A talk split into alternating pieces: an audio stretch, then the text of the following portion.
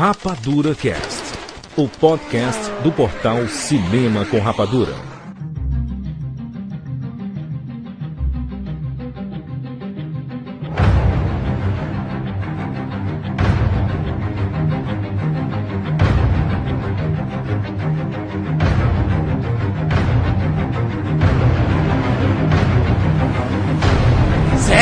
Bem-vindos, séries rapadurianos de todo o Brasil, e está começando mais uma edição do Rapadura Cast. Eu sou o Jurandir Filho e no programa de hoje nós vamos falar sobre Christopher Nolan, mais um episódio da nossa série Biografia. Estamos aqui com Maurício Saldanha.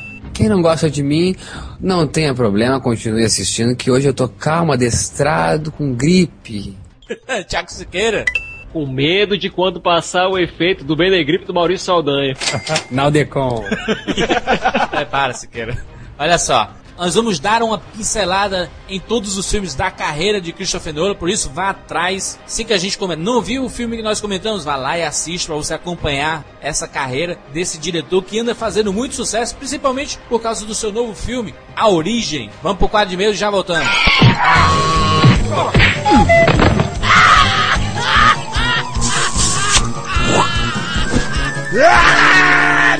E-mails.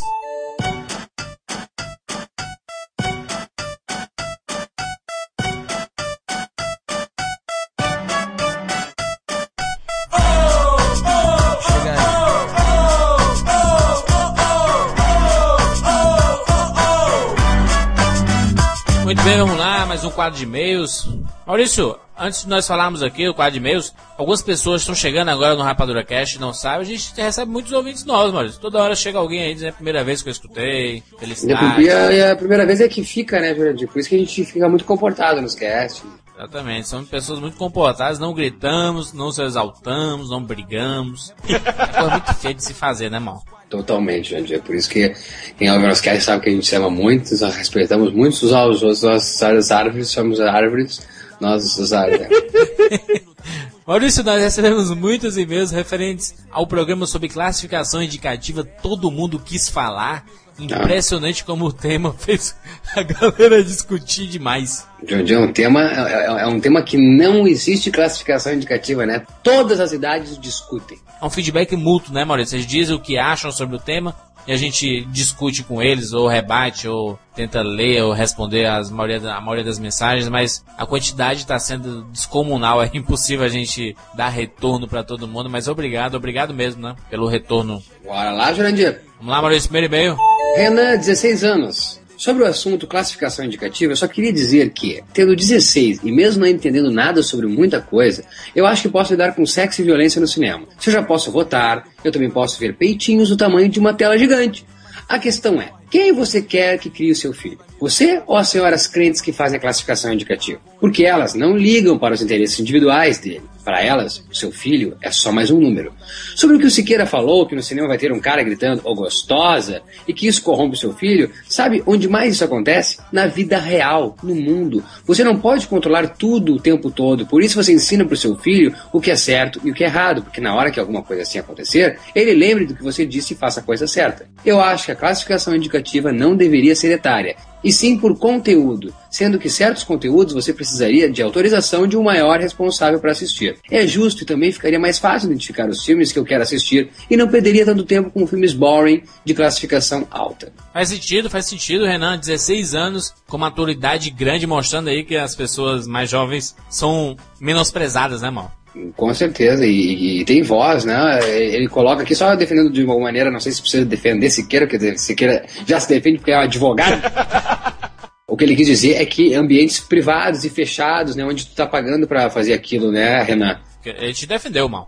Concordo com o Renan, acho que por conteúdo mesmo, sabe? Fala o que tem no conteúdo. Agora, tu dizer a idade do qual o conteúdo se refere que deve, que deva assistir, eu acho que daí que complica a coisa. Rafael Martins, 23 anos e 16 meses, Contagem, Minas Gerais. Sou evangélico. Sou evangélico e apesar de não estar em sintonia quanto a todos os dogmas de minha religião, isso nunca me faria impedir meu filho de assistir Meninos Não Choram, por exemplo. Pois, muito pelo contrário, eu faria ver este filme desde que julgasse maduro para apreciar a obra. Essa seria a minha preocupação. Não a questão do homossexualismo ser o tema abordado na obra. Pois o que precisa ensiná-lo é que as pessoas são diferentes e possuem toda a liberdade de fazerem as suas próprias escolhas. Ô Rafael, se todo mundo pensasse assim como você, todo mundo que defende de forma fervorosa a sua religião pensasse como você, muita coisa melhoraria. E muitos filmes não, talvez não seriam classificados como são. Exato. Daniel Daia, 15 anos, São Paulo, capital. Os jovens em massa. Há um ano fui ao shopping para assistir ao filme Bruno, que, como vocês falaram, possui cenas de sexo gay e recebeu assim então a censura de 18 anos. Na hora de comprar meus ingressos, a moça não deixou de forma alguma eu efetuar a compra. Reclamei, chamei o gerente, enfim, armei o um barraco no cinema, do shopping Iguatemi de São Paulo. Por quê? Mesmo conhecendo a lei naquela época, para mim era inaceitável. Eu simplesmente peguei meu celular, liguei para minha mãe e dei para o gerente falar com ela afirmando que eu tinha miolos o suficiente para assistir algumas cenas de sexo. Algumas eu adorei. Continuando a saga, não tinha jeito mesmo. Comprei o ingresso de um filme que passava paralelamente ao meu, saí da sessão deste e fui para Bruno, destinado a assistir. Turma, estava eu lá sentado com um sentimento de grandeza e de ter conseguido sessão completamente vazia, e vejo do meu lado o gerente e um segurança me convidando a me retirar. Bum! Tive que sair mesmo. E acabei assistindo Se Beber Não Case, que é um filme bem melhor, na verdade. Acho que também posso compartilhar isso. Sou vizinho do presidente do Cinemark no Brasil e contei dessa minha experiência para ele. Ele disse que, caso o Ministério Público detecte que existe um menor na sala, automaticamente o cinema recebe uma multa. Da segunda vez, a sala de cinema é fechada permanentemente. Ele também me deu o telefone dele, caso haja algum problema no cinema. Basta eu mandar um SMS que ele fala com a gerência por rádio. Hiper cool! Um abraço e parabéns pelo melhor podcast do Brasil e do mundo. Não façam isso, pelo amor de Deus, porque é até um, é muito vergonhoso, né, mal? O gerente chegar lá e te colocar para fora do cinema, né? É terrível. Hoje em dia vamos pedir pro, pro, pro Dani aí dar o SMS do presidente para escrever assim o SMS, ó. Scott Pilgrim no Brasil, não. Matheus Marcucci, 13 anos. Um mini cinéfilo, como ele se descreve. Quero dizer que vocês são meus heróis. Principalmente o Maurício, aí, Maurício. É herói do, do Matheus. Por um único motivo que você disse no Rapadura Cast. Crianças são tratadas como débil mentais e acham que elas não conseguem ser sensatas e ter uma opinião. Muitas vezes me senti mal por me ignorarem, pois achava que minha opinião não valia porque eu tenho apenas 13 anos. Amo tanto esse programa, pois ele me ajuda a me expressar. Mas com vocês sendo o meu exemplo e também me ajudaram a encontrar o cinema como um ponto de emoção. Ô, Matheus, que legal, Matheus. Um grande abraço para ti, obrigado por, por essas palavras e fico muito feliz dele, mesmo, porque, porque acho isso mesmo, acho que o pessoal, dele. o pessoal acha que, que criança é débil mental. É ridículo isso. Ai, não, pô. Ah, pode, pode, ver peitinho. E dá o beijinho. Já pode ver bundinha. Vamos lá, Madison Fernandes, São Luís, Maranhão. Primeiro conteúdo de infância, como conhecemos hoje, foi inventado pela modernidade. Basicamente a partir das teorias mirabolantes de Sigmund Freud. Durante a Idade Média, muitas crianças eram tratadas como adultos. Ainda durante a Revolução Industrial, crianças trabalhavam como qualquer um nas fábricas europeias. E mesmo na época da Segunda Guerra. Lembra do filme A Lista de Schindler? Mas nosso caro Freud, com suas teorias revolucionárias, conseguiu convencer a modernidade de que crianças precisavam de um tratamento diferencial em relação ao tratamento dispensado aos adultos, uma vez que a experiência da infância pode condicionar que tipo de adulto a criança irá se tornar. Ou seja, essa coisa de que criança pode e não pode é coisa nova. Se não, por que pedofilia não era considerada crime há três, quatro séculos atrás? Eu gostaria de dizer ainda que essa coisa do que é bom ou não para criança é uma convenção hipócrita. A sociedade que restringe filmes é a mesma que vende armas e brinquedos para crianças, que alimenta a exploração sexual de menores ou mesmo sonhos pequenos a violência gratuita dentro de casa entre os pais que espancam mães e filhos. Sou catequista numa igreja perto de casa e uma das crianças da catequese certa vez mandou uma amiga minha catequista tomar no cu. O problema não é só o cinema, mas sim que tipo de sociedade estamos deixando para as nossas crianças.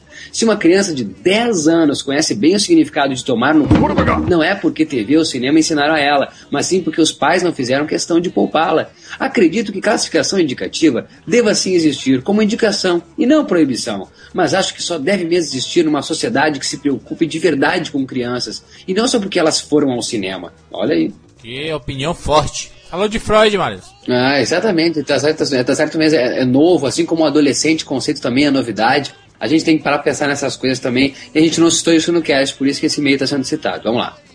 Alberto Yamamoto, 29 anos, consultor de TI, tecnologia da informação, é conhecido como TI, como fala o Guanabara. Gostaria de deixar a minha opinião a respeito da classificação indicativa com base na conclusão que tive ao discutir sobre a lei do cinto de segurança. O cinto de segurança serve para salvar a minha vida. O Estado me obrigar a utilizá-lo é tão errado quanto o Estado me proibir de escolher o que meu filho vê ou não vê. Esta deveria ser uma decisão minha e ninguém deveria interferir, certo? Errado. Pois se a minha opinião estivesse certa, esta lei do cinto não teria feito tanta diferença. Conclusão: estas coisas são criadas porque, por mais que queiramos acreditar no contrário, as pessoas são em sua maioria ignorantes. Não sou contra você deixar uma pessoa ignorante bater no carro ou criar um filho marginal mas sou contra esta ignorância me afetar de alguma forma. Obrigado. Alberto fala aí que, quanto o Maurício defendeu, né, que ele possibilitaria o filho dele ir ao cinema e, e independente da classificação que for, e ele iria junto, iria ensinar tudo, mas tem outras pessoas que poderiam usar isso na prática mais irresponsável, né, Mal? Com certeza, mas daí é, é, é, é que é tão delicado. Como você queira colocou... falou, não, não, não, se pode fazer uma lei é, baseada numa meia dúzia, né? Numa, numa, tem que ser pro todo, né?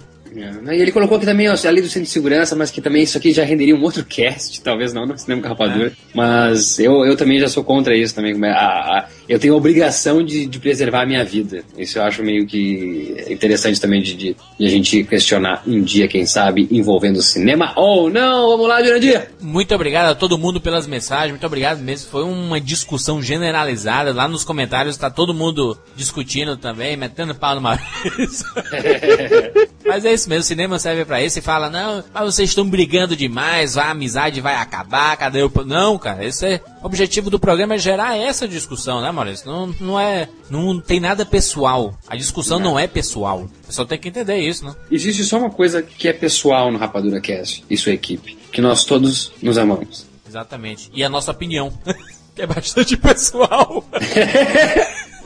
Valeu, valeu, vamos lá. Vamos falar sobre Christopher Lola, programa gigantesco, absurdamente confuso, assim como um quebra-cabeça de 5 mil peças.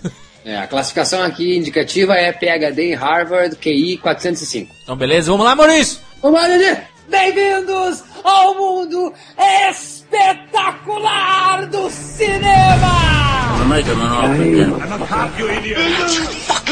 James Bond. Life was life. You can't handle the truth. Johnny. I'll be back. And the Oscar goes to Rapadura Cast.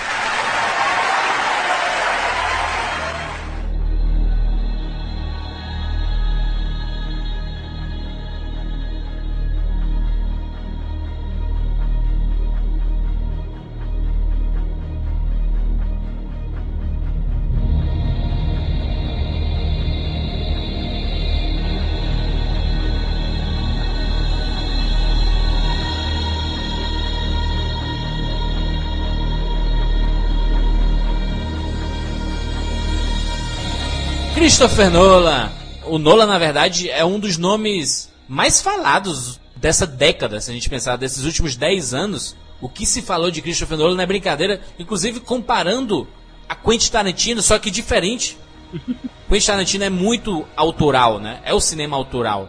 O Christopher Nolan conseguiu mesclar cinema autoral e entrar na indústria de, de Hollywood produzindo blockbusters e ainda sendo autoral. É, isso é, isso é o, o, o sonho de qualquer realizador. Eu tive uma vez uh, visitando uma, uma emissora aqui da minha cidade e ouvi o desabafo de, de, de um cara que há 30 anos está dirigindo o núcleo de especiais da, dessa empresa dizendo que ele não, até hoje não conseguiu fazer um trabalho autoral. Então quem, quem tá na área sabe o quão difícil, seja televisão, seja cinema, audiovisual em si. É muito complicado quando tu tá numa grande empresa, num grande estúdio, tu conseguir ser autoral, tu ter essa, essa autonomia, tu ter esse, essa, essa credencial, assim, não, deixamos então com você, você sabe das coisas, faz. É muito difícil o produtor não meter a mão, o estúdio não meter a mão no trabalho do diretor, autor, roteirista. Até porque a gente tem que lembrar que cinema é indústria Eles esperam resultados, eles esperam dinheiro, eles esperam que o produto deles tenha uma fórmula. É muito difícil você trabalhar e criar algo especial, algo único,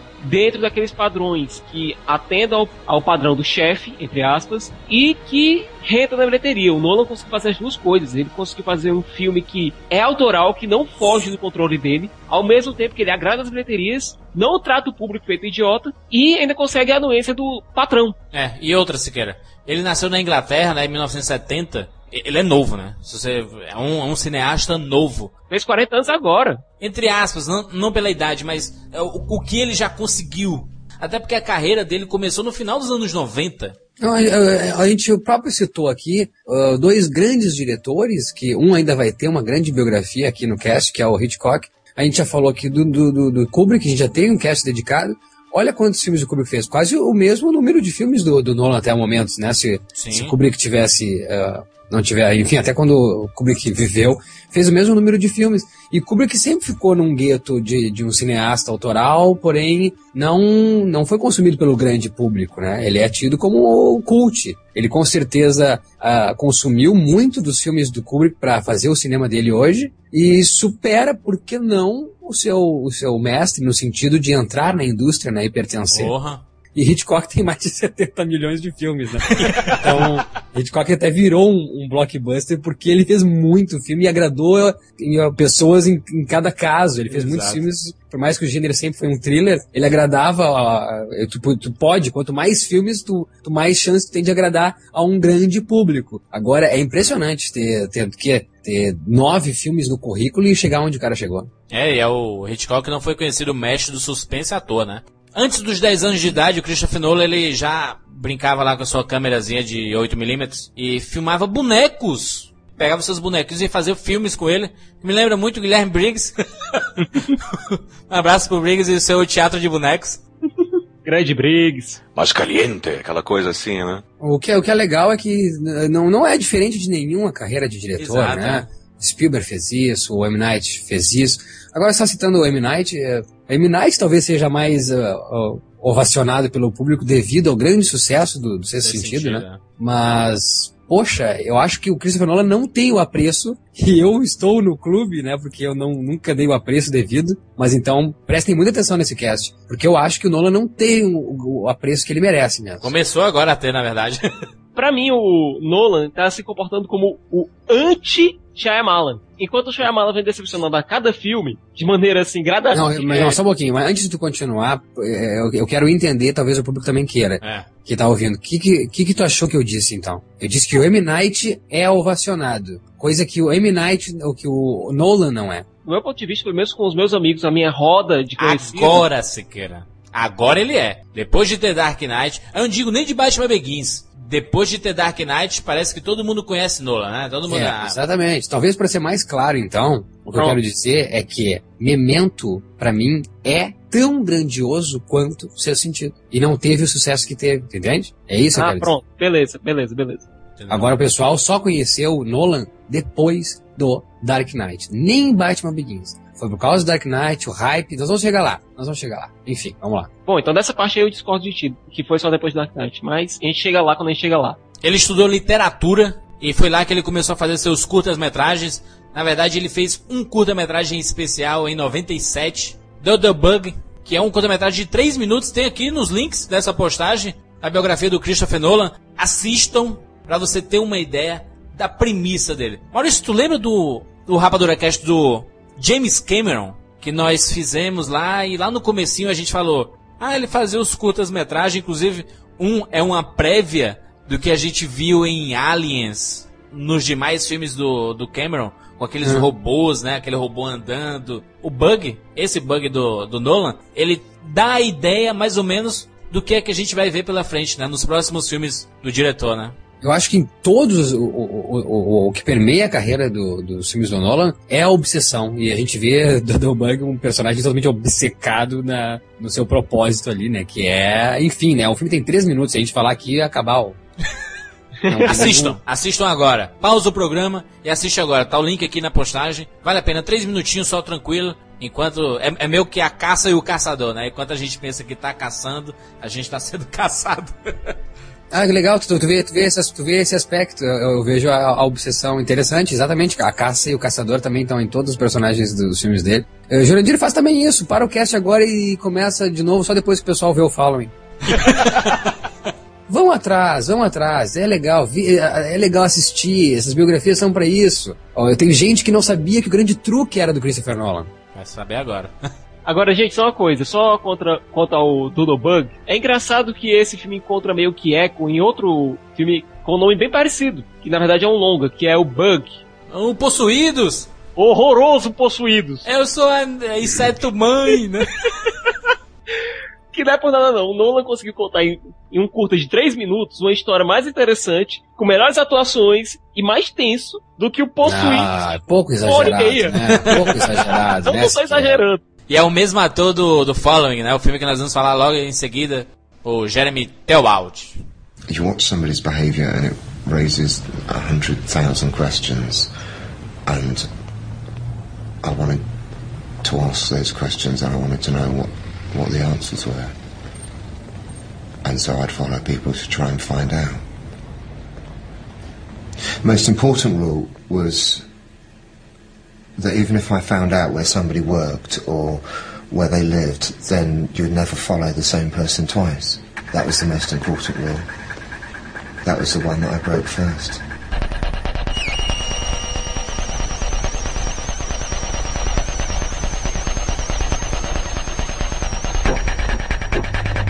Primeiro filme da carreira dele é um filme que não é muito conhecido, né? Não é nada conhecido. Aliás, ele, ele só foi distribuído depois, não sei quem é que comprou e aonde que distribuiu. Sei que rola aí a capinha na internet do filme.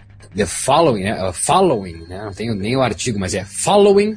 Ah, na capa do DVD tá escrito do diretor de Amnésia.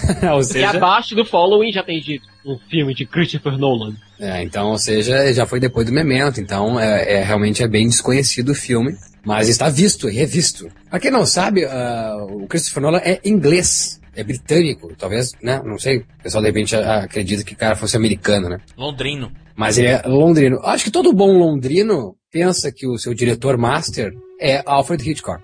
E com certeza Following é muito Alfred Hitchcock. Impressionante se Hitchcock tivesse vivo e assistisse esse filme, ele pensava, tanto filme que fez o Hitchcock, né? Ele pensaria, mas eu não lembro desse aí que eu fiz, ó. mas com certeza Hitchcock pensaria, porque até brinquei assim muito na minha cabeça, se tivesse vivo hoje o Hitchcock, ficaria uma coisa meio grande truque, sabe? O Hitchcock ia assistir o filme do Nolan, Nolan ia assistir o filme do Hitchcock e ficaria nessa os dois. Para vendo quem é que é, aprende mais com o truque do outro. Ah, inclusive, Following ganhou um prêmio. Golden Hitchcock e Silver Hitchcock ganhou Following. É um thriller, coisa que hoje em dia não se vê mais. Filme com gênero thriller. Aquele filme que te deixa realmente com os pelos arrepiado. Que porra é essa que tá acontecendo? O clima claustrofóbico que tá acontecendo. Tensão pura. O cara é o cara. É o cara do thriller para mim, é Christopher Nolan. É, revendo os filmes dele, é, repercebi o talento que ele tem falando do Following aí, qual o nome do personagem principal do Following mesmo, hein? Do ladrão que aparece em Following? Kobe. Cobb, Mr. Cobb. Vamos guardar esse nome por enquanto, né? Eu acho que é até uma oportunidade boa da gente falar do Following aqui. É, é a base dele, né? É o seu primeiro longa-metragem. Então, você vê muito. É difícil a gente enxergar, tem diretor que evolui muito com o passar do tempo, né? Do seu primeiro filme até o seu último lançamento. Ou até o seu auge. Mas ele tem uma premissa de sempre jogada umas pedras, sabe, na tua cabeça, dá um, ó, acorda, cara. Eu gosto disso de Fallen já começar com o que se propõe mesmo, que é o mistério, que é o drama desse personagem. Personagem que é um escritor, ele começa conversando com uma pessoa que a gente não sabe quem é essa pessoa que ele está conversando, e a imagem dele aparece, logo então é off, já, em off, né? Leia-se, a voz dele aparece e outras imagens que não a conversa, então, essa necessariamente que, que vem seguido da voz, né? Isso é chamado em off, uma narração em off, né? Imagens que não necessariamente são, eh, não ocorrem como não traduzem o que está acontecendo na, na própria narração. Então a gente começa a ouvir essa narração desse rapaz, que então seria continuando esse, essa conversa que ele está tendo num bar, onde ele diz que ele é um escritor e para conseguir ideias para escrever, ele tem a ideia de seguir pessoas na rua.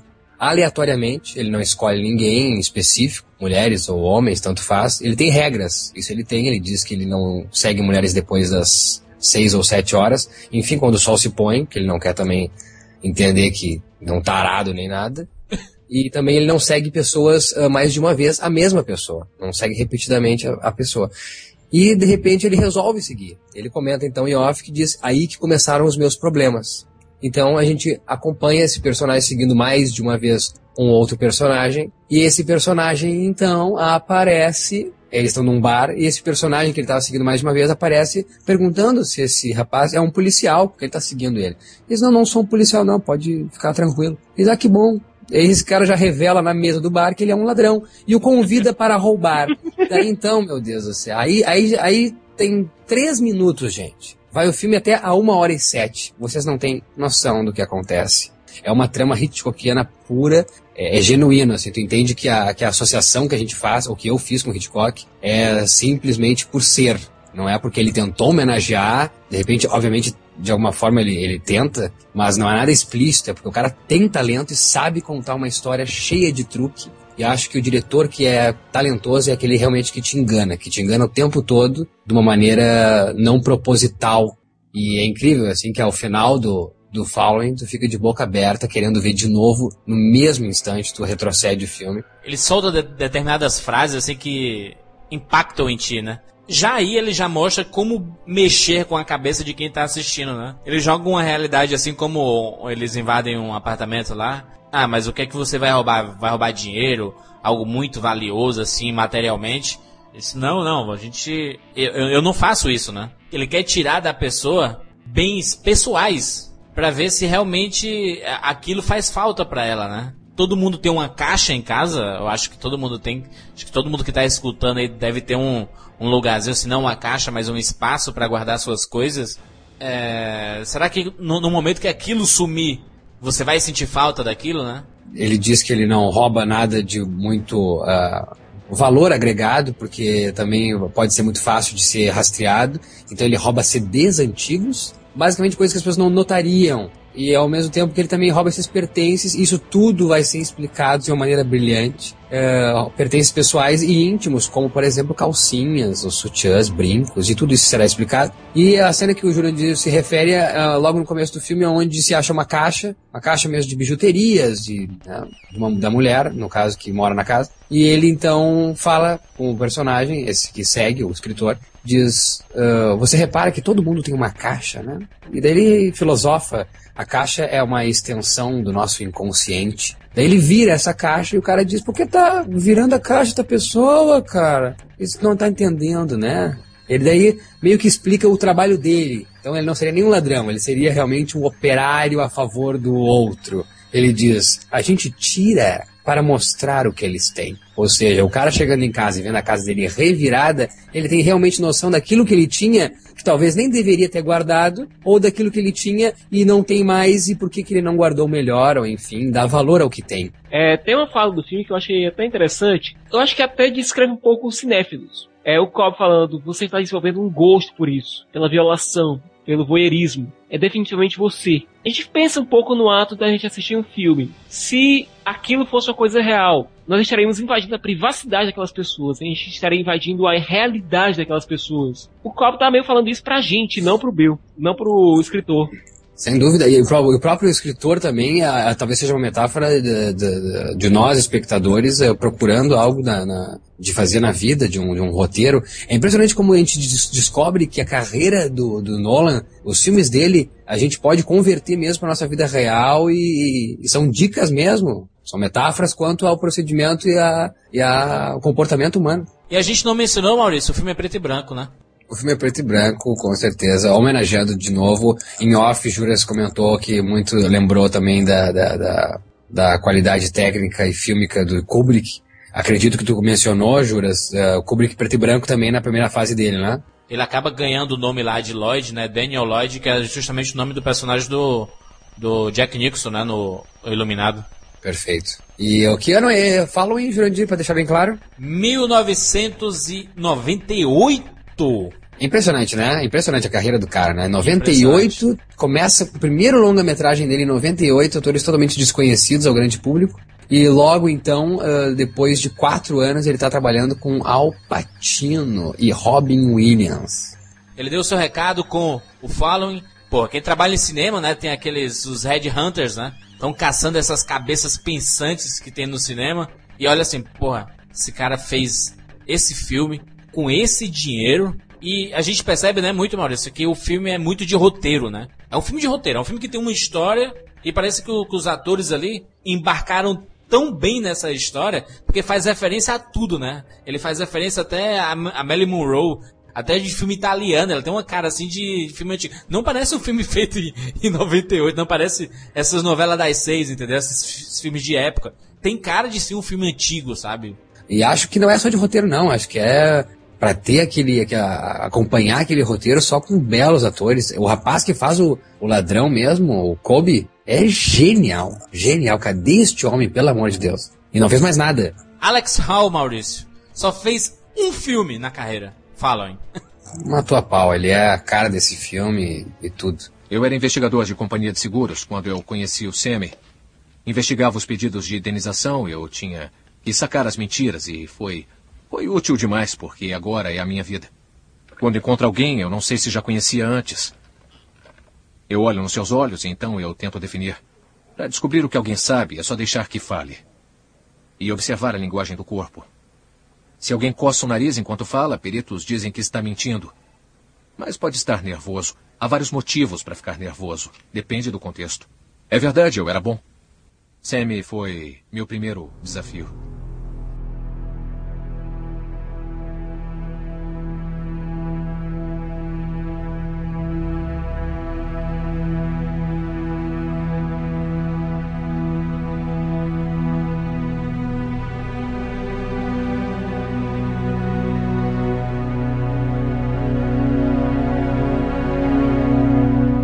Dois anos depois, Christopher Nolan nos apresenta Memento, mais conhecido como Amnésia. E tu vê, o cara continua na vibe autoral, o cara continua no thriller, na obsessão, na caça-caçador. Que loucura! Uh, roteiro nota 10, atuações nota 10, metáforas nota 10, tudo igual, bate assim ó, no ápice. Uh, o, o gráfico desse filho da mãe, de 98 para 2000 é, é idêntico, obras-primas. É interessante notar que a tradução que o filme teve aqui no Brasil, amnésia. Em dado momento do filme, o, o Leonard, ele fala, eu não tenho amnésia, minha condição é completamente diferente de amnésia. Aí vem o pessoal da distribuidora e coloca o nome do filme de quê? Amnésia! É.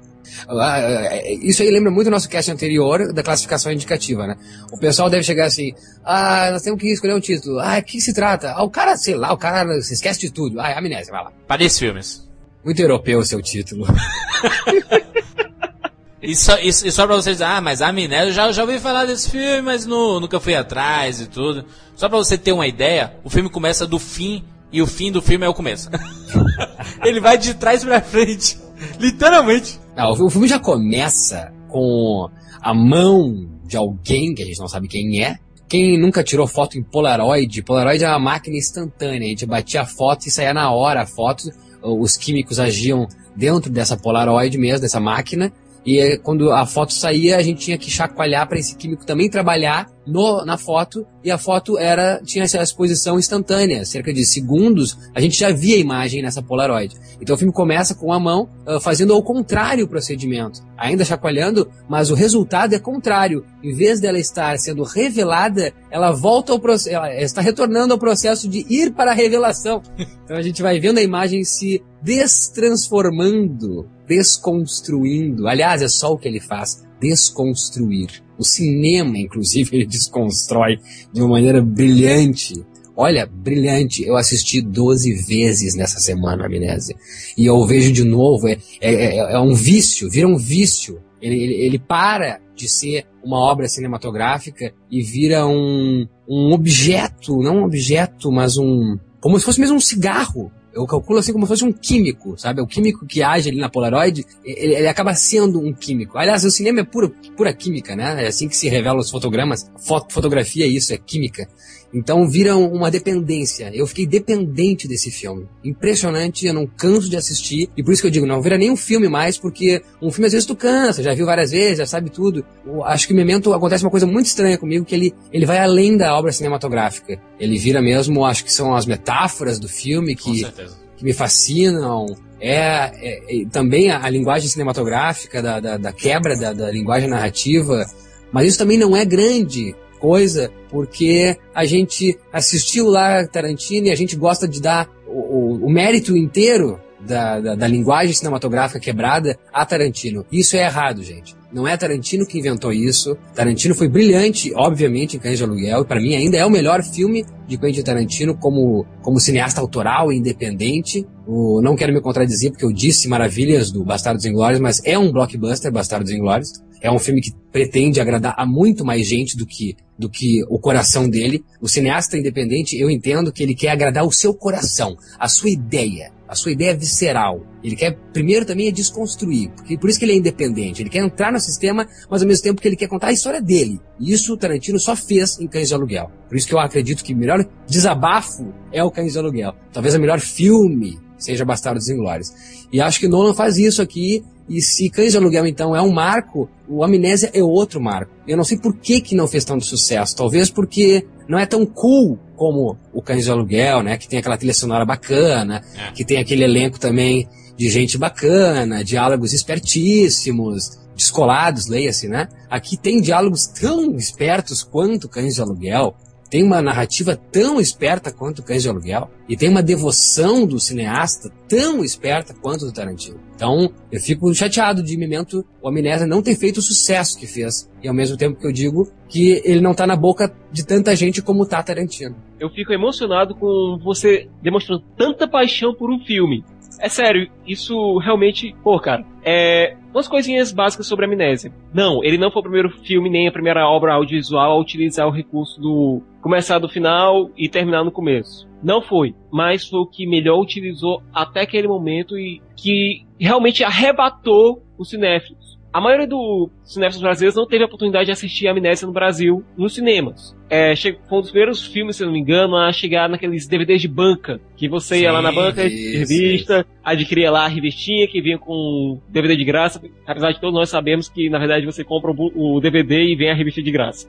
que fez a Amnésia funcionar tão bem? Vamos logo pra cabeça. Jonathan Nolan e Christopher Nolan. Jonathan Nolan, irmão do Christopher Nolan, foi o autor do conto curto que inspirou o roteiro do irmão dele. Jonathan escreveu um conto chamado Memento Mori, que o irmão dele viu e transformou em um roteiro para cinema. A partir daí veio a produção do filme, conseguiram financiamento, veio a Summit, que é uma produtora independente que a gente sabe que fez um, uma franquia de cinema que eu não vou comentar agora o nome. Crepúsculo, fala assim. Fala assim, Crepúsculo. É essa daí mesmo. É, isso aí. E começaram a reunir um elenco muito, muito, muito bom. Veio o Guy Pearce, que estava vindo já de um filme belíssimo que tá no meu coração, que é Los Angeles, Cidade Proibida. Olha! Ele tinha estourado naquele filme e veio para esse papel que caiu nele como uma luva, o papel do Leonard, que é o protagonista do filme. Vieram dois atores que vieram diretamente do elenco de Matrix, a Carrie Ann Moss e o John Plutoniano. A Trinity.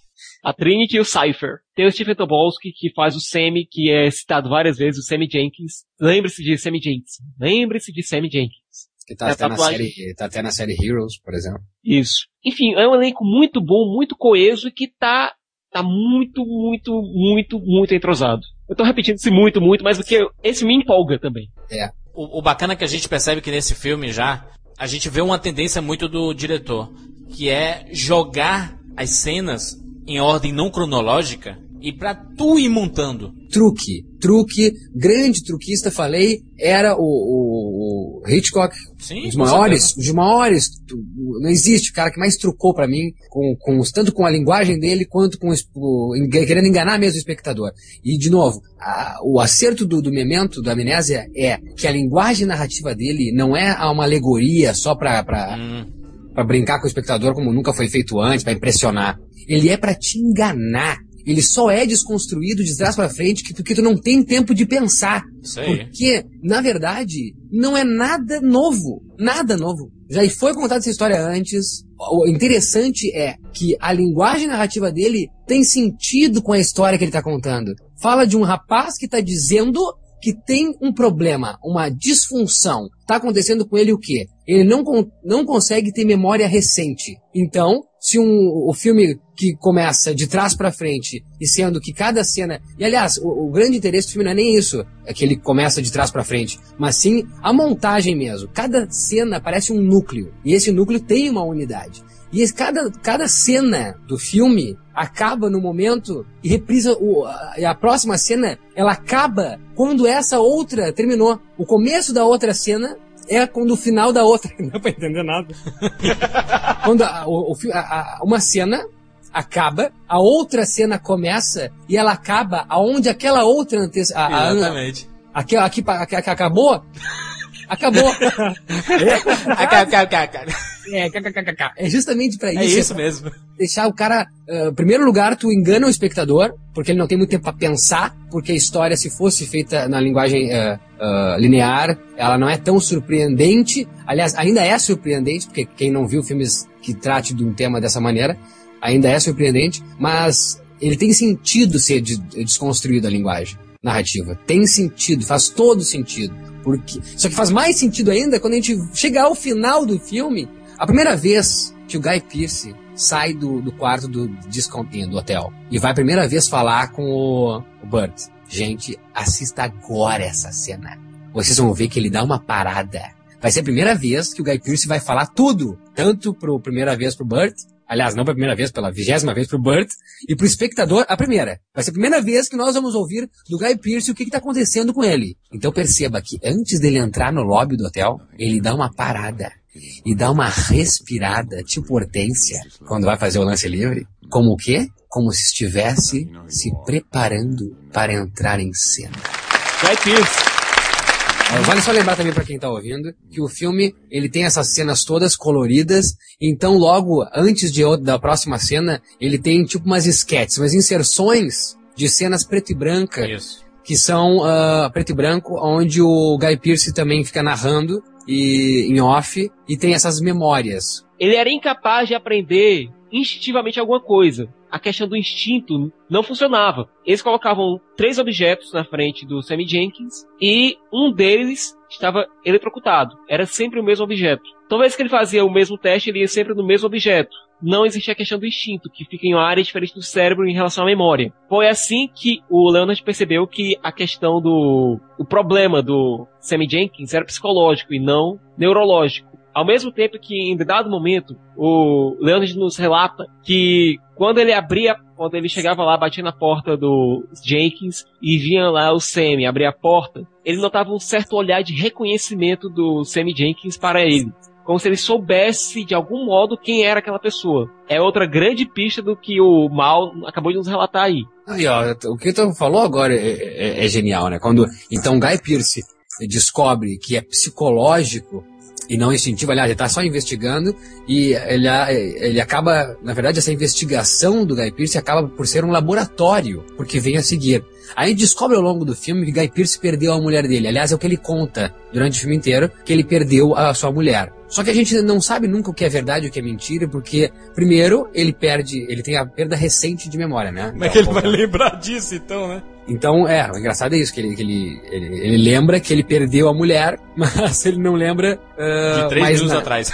é. Mas eu acho que o, que o, grande lance é que o filme já começa, então por isso que eu fiz esse link. Ele já começa, só como tu tá surpreso, não sabe nem o que tá acontecendo, tu não nota isso. Mas revendo, revendo revendo, tu vê que já começa ele se preparando para atuar. Então tem uma trama, uma subtrama no filme. Não é só a trama do Guy Pearce que tá atrás Uh, aliás, desde o começo a gente acredita que seja a trama Guy Pearce atrás do assassino de sua mulher. Mas tem daí uma subtrama, onde o policial, então Joe Pantaliano, usa do Guy para pegar uma maleta de dinheiro, aonde então depois a personagem da Karen Moss usa o Guy para matar o policial que vai matar o namorado dela, que é o traficante. Então é genial, sabe? É genial essa cara do cara. Por isso que até ele fala no, no final do filme, ele fala, né? Eu tenho que acreditar no mundo fora da minha própria mente. Eu tenho que acreditar que minhas ações ainda têm significado, né? É algo que remete meio como a, a Ilha do Medo, do Scorsese, recentemente. E algo que também faz eco no próprio Inception, no próprio Origem. É, é aquela, é, é, são uns diálogos, por exemplo, com, é, quando ele tá com a Kellyanne Moss no, no, no, bar, e ela diz, por que, que tu quer pegar esse cara? Se tu não lembra de nada recente, tu vai matar e vai esquecer. E ele, ali, ali aliás, ali ela já diz tudo, né? Ali já tá a plot do filme todo. Ele diz, Não interessa. O fato de eu esquecer das coisas, os sentidos das minhas atitudes não vão mudar porque eu esqueço. Amnésia, assistam, pelo amor de Deus. E outra, quando o Mal falou lá no começo que a montagem lá de trás pra frente é truque, enganação, mas não truque, enganação de forma pejorativa, né? De que, ah, isso é ruim, isso não. Não, é a forma de fazer com que o telespectador participe do, do filme, né? De tente, tente juntar as peças, né? A montagem de um roteiro tão bem casados, eu acho que não funcionaria sozinho, sabe? Só o roteiro ser bom. Não, porque até porque tu quebra a cabeça do espectador com aquela montagem, daí depois tu não quebra a cabeça do, do, do, do espectador com o roteiro, tu tem que quebrar com o roteiro. Daí então tu quebra com a montagem, tu quebra com o roteiro, com essa subtrama do policial querendo dinheiro do, droga, do, do viciado, do traficante. Então tu, daí tudo faz sentido, sabe? Não foi uma enganação gratuita. Não foi tipo assim, ah, ele enganou só pra fazer valer o seu filme. Não, enganou para fazer valer seu filme que tem todo o sentido ser assim, desconstruído narrativamente, porque ele é um roteiro desconstruído também, nos diálogos, na metáfora, no que quer né, explicar para o espectador. DVD Nacional ele vem com um extra, que aliás eu acho que é um dos extras mais idiotas, é um dos extras mais inúteis, é um dos extras que. É um extra que realmente faz mal ao filme. Que é um recurso que permite você ver o filme na ordem cronológica. Você mata o filme! Mas é, uma, mas é uma, ao mesmo tempo que é uma aula, né, Cicas? É uma aula, é uma aula. E mostrar que, que, que é melhor daquele do jeito original, né? É, tu vê, tu vê o filme como pensado, é que é, e depois tu vê o filme como é que ele foi montado. É uma aula é isso, de edição, é. sabe? É uma aula de como a edição de um filme é importante. Eu assisti essa versão, claro que ela não é melhor, mas acho que ela não serve para isso. Ela só serve para dar uma aula, uma aula de cinema. Olha o que é um filme, e agora olha o que é um filme montado. Olha o que é a edição no cinema. Olha o que, o quão importante é no Oscar a gente não ficar só esperando ator, atriz, diretor, filme, mas sim montagem. Não, pessoalmente, eu acho que essa versão ela acaba sendo um incentivo para aqueles espectadores mais preguiçosos, sabe? Que tem, não tem tanta vontade de pensar. Falando sério. Perfeito, Zigas, é. Isso ajuda também o cara que é preguiçoso. Porque, a, a, vamos combinar aqui que é um filme para pensar, né? Pra, pra você ir anotando, né? Igual Following. Quebra Sim. a cabeça do sujeito. Memento fez dinheiro? Quanto custou? Teve bilheteria? Olha só, Memento custou 9 milhões, faturou 25 nos Estados Unidos. Quase três vezes mais. Mas ainda é um filme independente, né, Mal? Foi, foi distribuído em poucas salas, né? Jura, Zé Pondanã, mas é um filme independente que, a despeito de ter conseguido 25 milhões, tem, teve muito filme grande dessa época aí que não conseguiu 25 milhões. Ao mesmo tempo que esse pequeno número é um incentivo Sim. aos os novos uh, diretores ao saber que esse filme, com esse pequeno número, essa pequena quantia de produção, foi indicado ao Oscar por edição e por melhor roteiro. Foi reconhecido. Foi reconhecido de alguma maneira. Não ganhou, deveria ganhar. Não lembro quem é que ganhou em 2002 roteiro. Pelo amor de Deus, quem é que ganhou desse filme edição? Pelo amor de Deus! Falcão Negro em Perigo. Não acredito. Os indicados nesse ano para a melhor edição foram O Senhor dos Anéis, A Sociedade do Anel, Mulan Rouge, O Homem Brilhante, Falcão Negro em Perigo e Amnésia.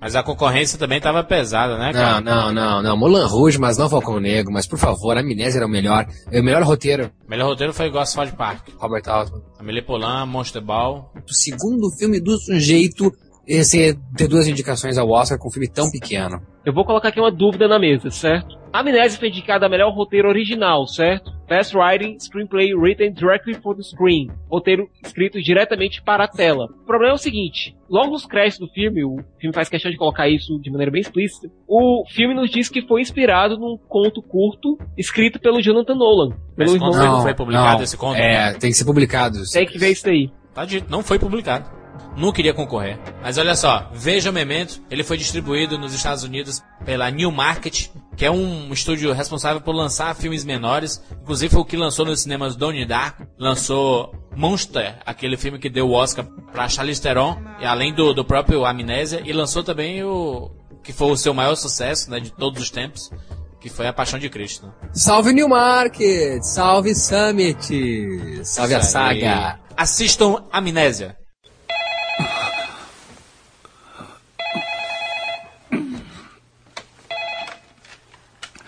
Dormer. Alô? Não consegue dormir, Will? Eu também não. Quem está falando? Eu tirei uma soneca tarde, mas você teve que trabalhar. Com quem eu estou falando? Você guardou o relógio? Não vai adiantar. Ao mudar para cá, fiquei cinco noites sem dormir. Você acredita? Essa luz doida. Seu nome, senão vou desligar.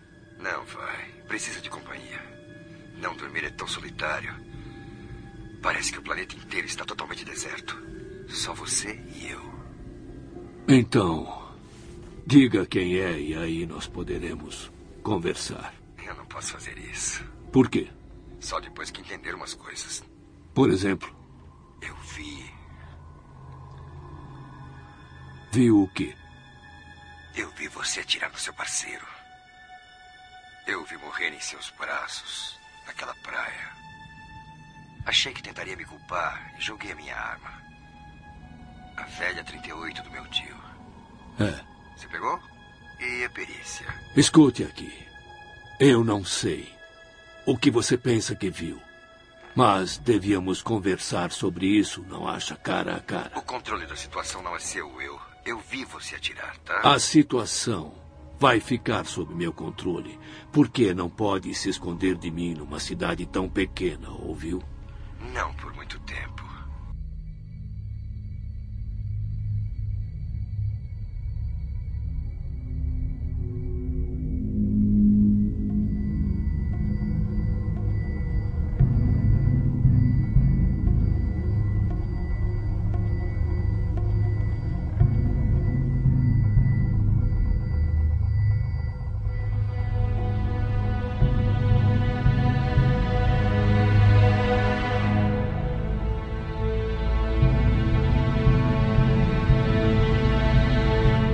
Dois anos depois, ele faz Insônia. Agora ele é um cara de Hollywood, né? Apareceu pra Hollywood depois de, de Amnésia.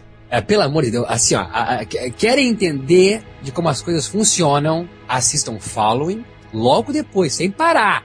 Amnésia, logo depois, sem parar. Nem pra pensar na história dos dois filmes. Assista Insônia, logo depois. Vocês vão ter um choque. Um choque de linguagem. É um choque, assim, que porra que tá acontecendo? Tudo é diferente, tudo é. ah, o primeiro frame é diferente, o Memento e Following é muito parecido a abordagem e a estética que ele usa, e depois a gente vê o- Insônia. oh, oh, oh, oh. Não é dele, né? Pa- pa- Parecia que nem era de- era dele, né? Aí é que tá, não é dele, Jurandir. Esse filme é um remake. O Nolan não tava trabalhando com um material que não foi escrito nem por ele. Ah, mas é dirigido, dele. Ele Sica, mas é dirigido, é dirigido, é, se dirigido. dirigiu é do comandante. É, boa essa. ah, tem um piloto no avião, o avião tá caindo, o, o piloto morreu, tem alguém mais a bordo? Ah, o, o avião é do comandante. Não vou pilotar. O cara vai pilotar, Sica, entendeu? Tem que, tem que cumprir o trabalho. Não, pessoalmente, pessoalmente falando aqui, eu e Thiago Siqueira, gosto de Insônia. Não é um filme na marca dos, das outras obras dele, não é. Mas é um filme que eu considero muito bom e eu tenho medo do Robin Williams. Falando sério, eu tenho muito medo do Robin Williams nesse filme. Temos Al Pacino chegando ao Alasca para investigar a morte de uma menina. Tá? Ele vai com um parceiro dele. O Will Dormer, nome aliás bastante sugestivo, e seu parceiro vão investigar esse crime que tá havendo lá no Alasca. Sim. desaparecimento de uma menina. Isso. Só que tem um pequeno detalhe. O Will Dormer é considerado um dos melhores detetives da, do FBI, condecorado e tudo, só que ele está sendo acusado pelo parceiro dele, que entregou ele para a corregetoria em relação a uns pequenos delitos que ele vem cometendo em forjar provas para condenar pessoas. Pessoas que ele sabe que são culpadas, mas que ele vem curvando um pouquinho a lei para que fique claro que eles eram culpados e que eles recebessem suas penas. Nisso, Certo. o parceiro dele acaba morrendo por um tiro que é dado no meio da Deblina, que foi dado por ele. E é isso que gera a situação do filme vai de novo em subtramas, como nos outros filmes de uh, Christopher Nolan. Esse é o Jack Brown do. É uma perfeita analogia. Temos aí então, é, a, a trama se envolve nisso, Al Pacino matou ou não matou seu parceiro por querer, porque ele tinha informações sobre o próprio Al Pacino, ao mesmo tempo que se investiga o desaparecimento da menina, quem matou ou não foi, ou não foi, ou foi sim, Robin Williams. Robin Williams aparece uma hora de duração do filme, ah, acho que deslocado, acho que o melhor filme que, o que o Robin Williams fez, thriller, é o Voltar a Morrer, por favor assistam agora aqui. Kenneth Branagh tá aí vindo à- tona com o Thor. Ro- a Kenneth Branagh é um puta de um diretor que vocês, por favor, vão atrás dos filmes dele e não só de Thor. Voltar a Morrer, um dos melhores thrillers que eu já vi na minha vida com o querido Andy Garcia, a Emma Thompson, mulher de, de Kenneth Branagh na época, e filme dirigido por Kenneth Branagh. Então, Robin Williams aparecia nesse thriller e pra mim é a melhor aparição dele e realmente aterrorizante. Nem aquele Retratos de uma Obsessão, que ele é um também que trabalha no laboratório Eu gosto fotográfico. muito desse. Acho que o Robin Williams não mete muito medo pra mim, não. Ao mesmo tempo que ele tem aquela carinha mesmo de americano ma- maluco, né? Quem convence pra mim nesse filme é a Hilary Swank. Ô menina que consegue convencer com uma menininha que quer aprender. Menina de Essas ouro, né? Menina de ouro, né? né? Menina- Ela convence. sabe? Ela tem a cara, o protótipo perfeito de uma Sarah Connor, mas ela sempre banca a menininha aprendiz. Isso pouco tempo depois dela fazer o Meninos Não Choram, né? De ganhar o Oscar ali. Ah, Eu gosto muito também do Martin Donovan, que é o parceiro, então, que morre logo no começo eh, pelo Al Pacino. O Martin Donovan é o querido do Hal Hartley, diretor independente. Por favor, assistam os filmes. Meu sonho um dia é fazer um cast biografia sobre Hal Hartley, diretor. E é isso, eu não gosto, acho um filme cansativo. É, eu achei fraco. Eu dormi, Maurício. Parafrasei o, o cara do Twitter esses dias, uma tweetada do cara sobre a, a insônia era: Olha, não vi a hora do Alpatino morrer. Morre, infeliz. Vai embora, sabe? o, o- o drama do Ai, filme também. a- além, além do drama do Alpatino ter que acobertar o caso dele, eh, de ter ah, assassinado ou não o parceiro por querer, a Hilary Swank tá de olho no caso, como aprendiz, e, e tá percebendo que tem alguma coisa estranha.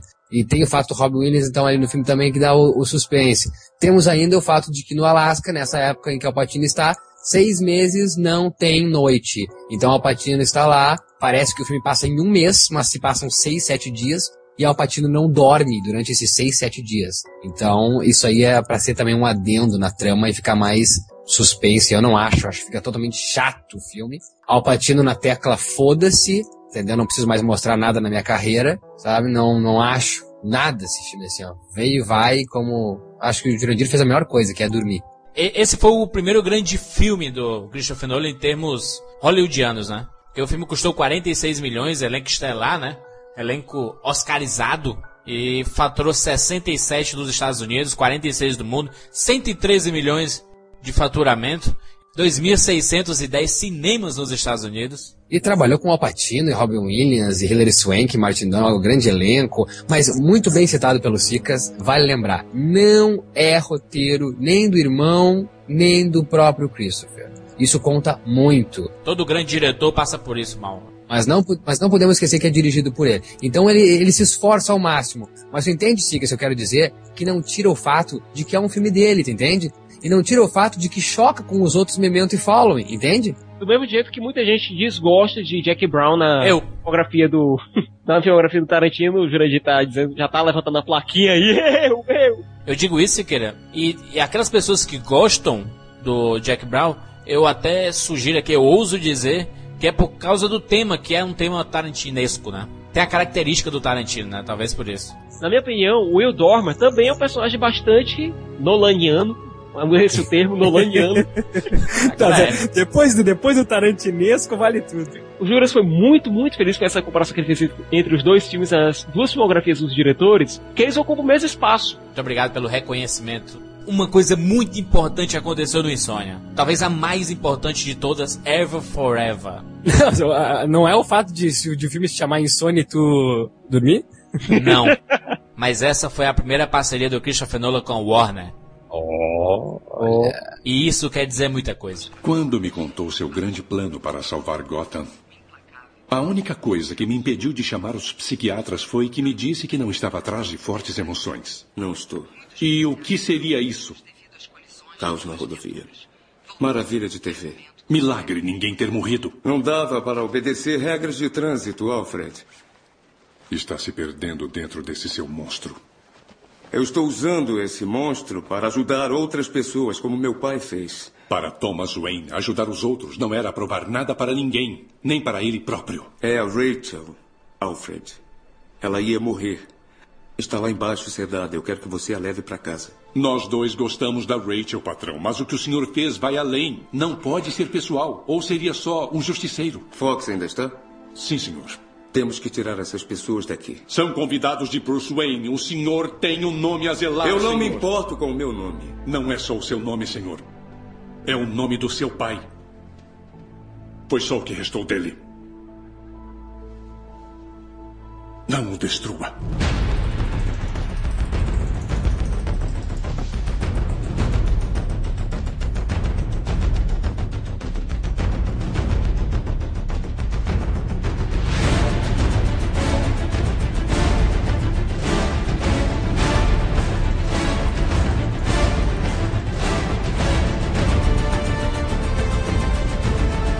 O sujeito começa fazendo o filme em 98, ó, Following, independente, puro, preto e branco, ninguém assistiu no mundo.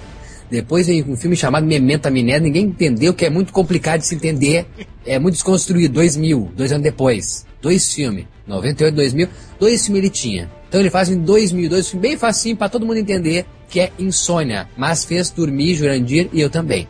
E os Cicas gostam um pouco. Três filmes num espaço de quatro anos. Quatro anos o sujeito fez três filmes. O que, que ele fez depois disso, Jurandir? Insônia 2, Memento 4, ou mais um curta, ele foi um tempo na geladeira. Fez o One Follow, né? A sequência do Follow. ele entrou pro Twitter. O que, que ele fez depois, Jurandir? Pai do Twitter, né? Follow.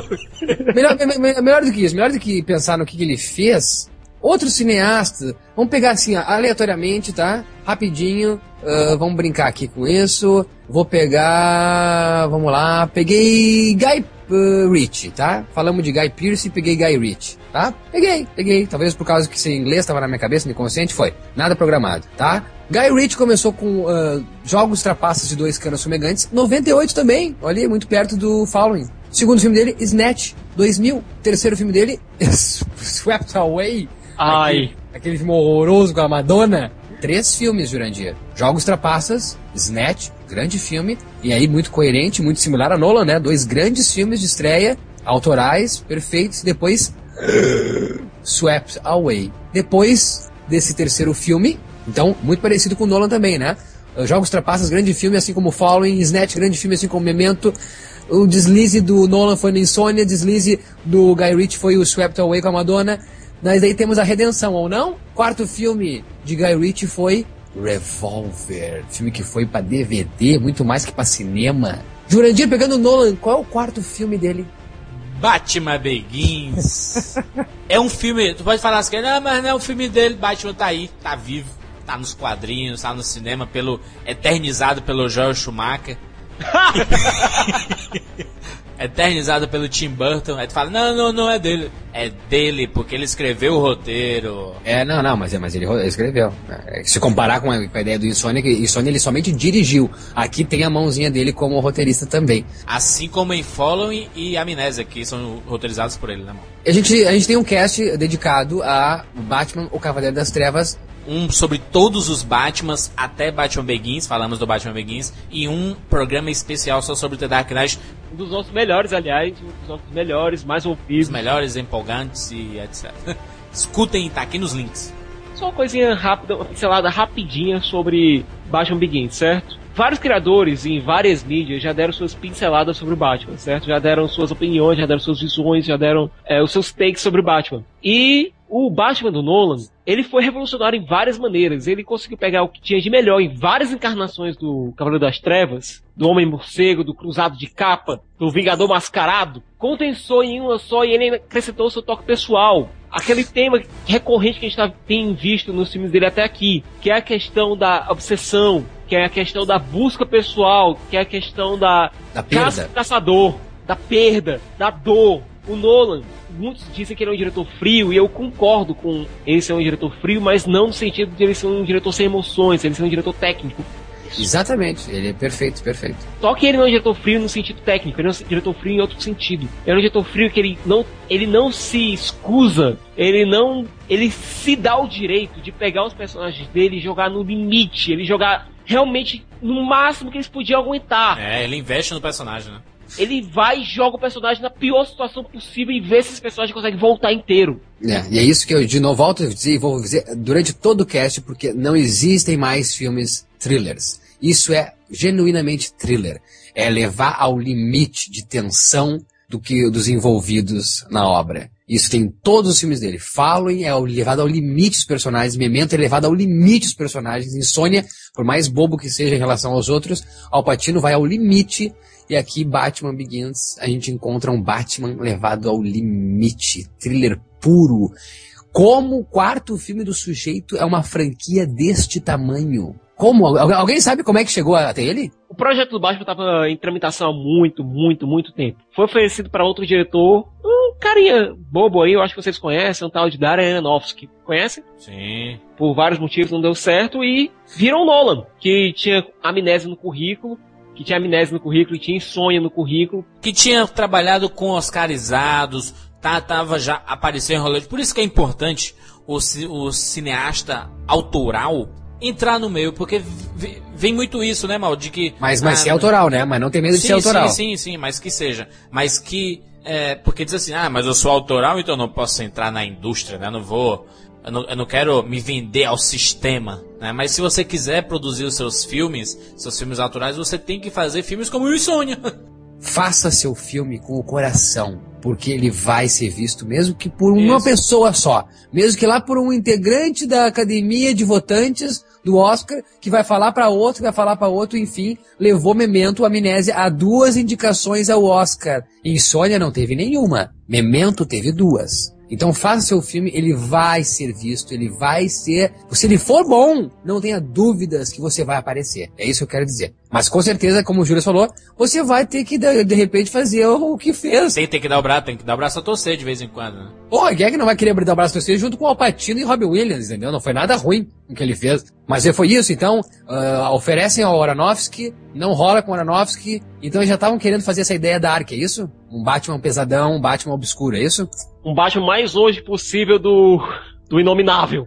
É, até, até porque o, o, nome Batman ficou queimado como tá o super-homem hoje em dia, né? É, eu só quero dizer, eu quero deixar claro que eu sou um ávido uh, uh, consumidor da, de informação, uh, informações de cinema, porém, nesse ramo mesmo eu sou bem aquém. Então por isso que eu pergunto mesmo pro Sicas, juro, eu não entendo de quadrinhos e do, do que envolve filmes também baseados em quadrinhos. Por mais que seja cinema também.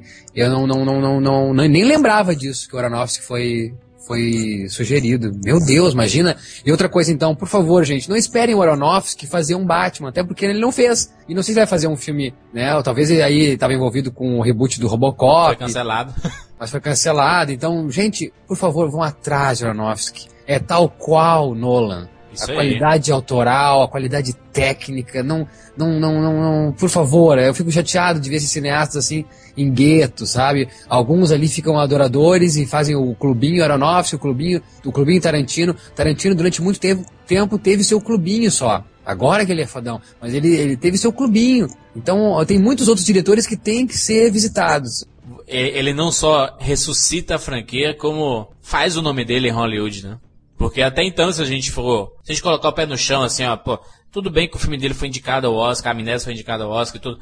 Mas, sem querer menosprezar nem nada assim, mas ele não era ninguém em Hollywood ainda. Se comparado ao grande escalão, né? Mas Tim Burton, é, Tim Burton era quando pegou o Batman? Também não era. Não era, é. Assim como o Joe Schumacher era? Ah, Schumacher já era, Joe Schumacher já era. É, já era. É o único. Mas faz a gente pensar que parece que esses grandes cineastas precisam de uma grande franquia para colocar o seu pé, né? O seu pé mesmo, assim, e eu, eu falo disso não só de, de conteúdo, porque o Christopher Nolan já tinha conteúdo antes. Eu acho que ele ainda é um diretor desconhecido ao grande público. querendo comparar, digo aqui com a fama de Tarantino, com a fama de Steven Spielberg, a fama de Scorsese, entendeu? Tu, tu vê um leigo que não entende muito da, da, da de cinema falando que, ó, oh, vou lá, vou lá ver o Ilha do Medo no filme do Scorsese. É, é, é como aquele um filme de Steven Spielberg, né? Que todo mundo sabe quem é, não precisa nem, nem ler o nome do filme, né? Ou o M. Night, né? O M. Night já faz esse trabalhinho por ele é. mesmo. Né? Engraçado Night, isso. No segundo filme dele, eu acho que ele já coloca, não, M. Night Shyamalan's... Bom, o que importa é que ele fez a fama, né? Ressuscitou uma franquia, deixou a sua marca, fez sua primeira parceria com Hans Zimmer, que virou parceiro, colocou o seu pezinho né, em Hollywood, olha, estou aqui, esse sou eu, reveja meus filmes, vamos em frente. Cutter, a gaiola não pode ser nosso clímax. Todos já conhecem. E desse jeito não conhece. Eu não quero matar pombos. Então fique longe do palco. Você é mágico, não mago. Você tem que sujar as mãos se quiser conseguir o impossível.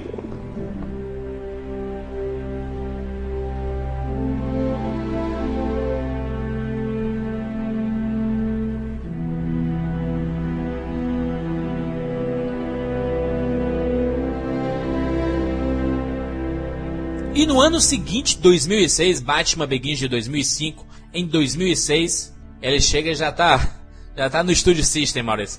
É, ele faz o Batman 2, né? Ele faz o grande truque. Não, Batman 2. Pô, Michael Caine, Christian Bailey. Não, Não, não, do barulho. não, Não, não é- pera aí, pera aí, Maurício. Isso não é Batman 2, não. É Batman versus Wolverine com David Bowie no meio.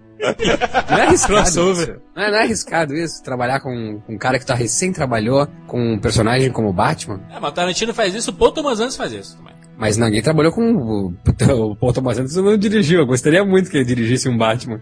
Ou, ou, ou, ou na sequência, né, mal? Assim, um, no ano seguinte, o Paul Thomas Anderson demora 3, 4 anos pra fazer um filme novo. É, meu sonho era ver Harry Potter pro Paul Thomas Anderson, Harry Potter 2 por Darren Aronofsky, Harry, eh, Harry Potter 3 pelo Todd Solondz, Harry Potter 4 eh, Christopher Nolan, Harry Potter 5, imagina que legal, seria interessante. E o último episódio com o, Harry, com o Tarantino, imagina. Então, o último episódio com a Moldova, aí seria interessante, viu? É isso. ah, boa, boa, boa. O grande truque. Volto a dizer que eu não gosto do Christian Bale, então é por isso que eu aqui falei, ah, não é duvidoso trabalhar com, arriscado trabalhar com um personagem como Batman, que fez o Batman. Não gosto do Christian Bale, gosto do Christian Bale no Psicopata Americano e no Império do Sol. Fora isso, eu não consigo aturar muito o Christian Bale. E confesso que eu gosto do Batman muito mais do que o Christian Bale do filme mesmo em si, da direção, do roteiro, da trilha sonora, da- do thriller que é o filme, da, da, da ideia de fazer o filme ser tenso, da, da ideia de ser o filme ser obscuro, da ideia daquela trama que envolvendo tudo que a gente já falou aqui nesse cast, da obsessão, da perda, da cabeça, da consciência, do limite, muito mais do que o Christian Bale, até porque depois quando a gente chegar no Cavaleiro das Trevas tá tudo dito. Mas enfim, grande truque, revi, quando eu vi a primeira vez achei um filme chato, dormi, revi, aliás, quando eu vi no cinema eu dormi, era Piper Perabo, depois eu acordei, era a, a Scarlett Johansson, não entendi porra nenhuma daquilo. Eu pensei, eu, eu pensei que ela tinha morrido a Piper Perabo no filme, de- na, na vida real, e colocaram a Scarlett como dublê de corpo. Então, revendo, achei um grande, grande, grande, grande, grande filme, tenso, como todos, é, que eu tava numa vibe muito, muito Nolan essa semana, e por isso que é muito importante, eu acho, esse cast biografia, e gostaria que o público também entendesse isso, desses casts, como é legal acabar o cast e fazer uma sessão overdose do diretor, sabe? Kubrick, do, do Miyazaki, Tarantino. Tarantino. Shyamala. É, mas faça isso, faça um intensão. Tim Burton. O Tim Burton, faça esse, esse intenso, esse intensivão, porque é muito legal, é muito divertido, tu descobre coisas que tu não, não, não tinha te despertado antes, tu revê os filmes com uma outra ótica, tu conhece o trabalho do, do, do diretor, eu acho assim, é fundamental, e eu agradeço mesmo esse cast existir, porque senão eu não teria essa visão do Christopher Nolan que eu tenho agora. O grande truque tem tudo que eu gosto. Tem o Christian Bale que fez o Batman, que sou maluco pelo, pelo Christian Bale do Batman. Tem o Hugh Jackman, sou maluco pelo Wolverine. Tem magia, eu sou apaixonado por mágica. Eu sempre quis ser mágico, nunca consegui fazer. Sumiu uma moeda nas mãos. sou maluco, eu sempre fui fã do Mr. M. David Copperfield, adorava quando passava o Copperfield na, no Fantástico. Então sempre gostei muito do assunto e da seriedade que ele foi tratado no Grande Truque um roteiro bem elaborado, né? Mescla até física, né? Tem a briga do Tesla com o Edison, sabe? A disputa mesmo. Então, a disputa entre os dois, do Jackman e do Bale. Um filmaço. O que me fez me apaixonar a primeira vez por Grande Truque foi que ele, pra mim, ele é um filme sobre um cara apaixonado por cinema declarando seu amor à arte. Tudo o que é falado ali sobre a magia pode ser transformado sobre uma declaração de amor ao cinema. A questão dos três truques, dos três atos da magia. A promessa, a virada e o grande truque. Pra mim são os três atos de um filme. Claro, perfeito. Perfeita analogia. Ele pode ser um dos dois e quem seria o outro, né? Os fãs dele, ou quem ele é fã, quem ele admira, quem ele vai.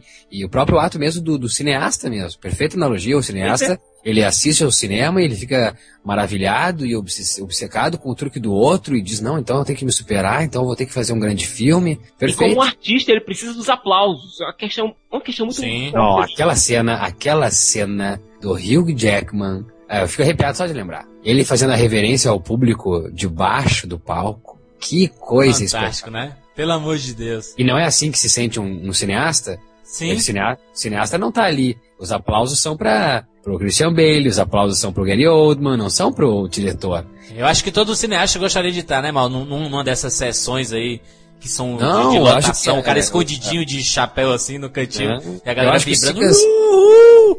O Sicas é perfeito, perfeito em dizer isso, Sicas, porque eu acho que todo diretor, ele, quando ele vê o filme aplaudido, assim, ele, ele acha que ele gostaria de estar ali, na- atrás da tela, mesmo que escondido, Legal. fazendo a reverência, fazendo a reverência público. Aconteceu isso recentemente com o Scott Pilgrim contra o Mundo lá na Comic Con, que o Edward Wright assistiu o filme com a galera meio. A galera sabia que ele tava lá, mas quando a galera começou a aplaudir no final do filme, ele literalmente faz lágrimas. O- mas não, Sicas, na verdade o que eu quero dizer é que o escondido mesmo, sabe? Sim, O- sim. Em todo aplauso ali tá o diretor por trás da tela, obrigado, obrigado. Acho exemplar essa analogia. E o que faz graficamente fazer sentido pra mim é essa cena do Hugh Jackman fazendo a referência, acho lindo. O Cutter, o engenheiro vivido pelo Michael Caine, que faz as engenhocas do Angier, que é o personagem do Hugh Jackman, ele tem uma pequena fala no filme que ele diz o seguinte, olha, a assistente de palco, que é a Scarlett Johansson, ela pode não ser muito boazinha, mas ela é bonita, e uma assistente de palco bonita sempre distrai o público. É, exatamente. Você é Perfeito. Tua, a tua- analogia quanto a transpor pro cinema toda a metáfora do, do, do filme é perfeita. E é isso aí, o grande truque é o grande truque do cinema. É, é- é Nolan, é, é Nolan por dentro. Tem uma hora que eles ficam falando lá sobre a simplicidade dos efeitos do, da, da magia do mágico vivido pelo Christian Bale. E que tá lá o Angier, que é o mágico do Hugh Jackman, dizendo, não, não pode ser assim, isso é muito simples, isso é muito fácil, não, não pode ser assim, não pode ser assim. Mas é! Pra mim, aquilo é o Nolan dizendo o seguinte, olha, efeitos práticos podem ser utilizados no cinema. Não precisa de da magia dos computadores em excesso, você não precisa exagerar muito. Você tem que fazer uma coisa simples, mas com sacrifício. Que é o que o mágico vivido pelo Bale. Christian Bale, que é o Borden, ele faz. É uma mágica simples, física, mas que é feita com muito sacrifício. Pra mim, é outro ponto do Nolan falando sobre o cinema ali. O último diálogo do filme, que é uma conversa que o Borden tem com o Angier no momento clímax do filme. Que pra mim é uma declaração de por que o cinema e a arte tem que existir. Eu vou pedir que o Jurandir coloque o áudio desse, desse diálogo aqui, por favor. Pronto, aperta o play marca. Você viajou meio mundo. Gastou uma fortuna. Fez coisas terríveis. Coisas realmente terríveis. E tudo por nada.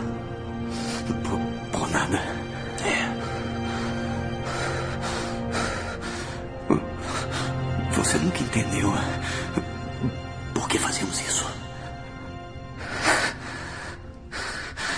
A plateia sabe a verdade. O mundo é simples. É miserável. Ele é sólido como uma rocha. Mas você consegue enganar as pessoas, mesmo por um segundo. Você consegue entender tudo. Então. Então você pode ver alguma coisa muito especial. Você realmente não sabe. Era o. Era o olhar daqueles rostos.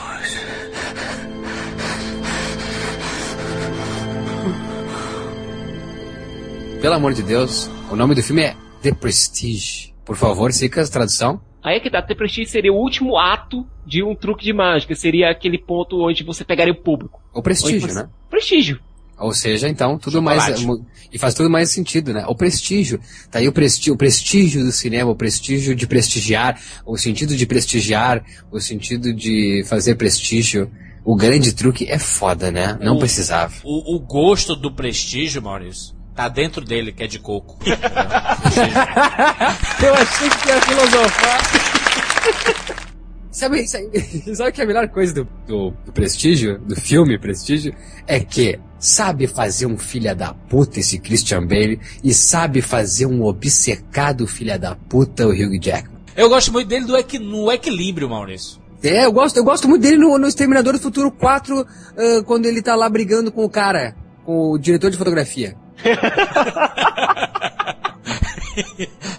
You and I are done professionally.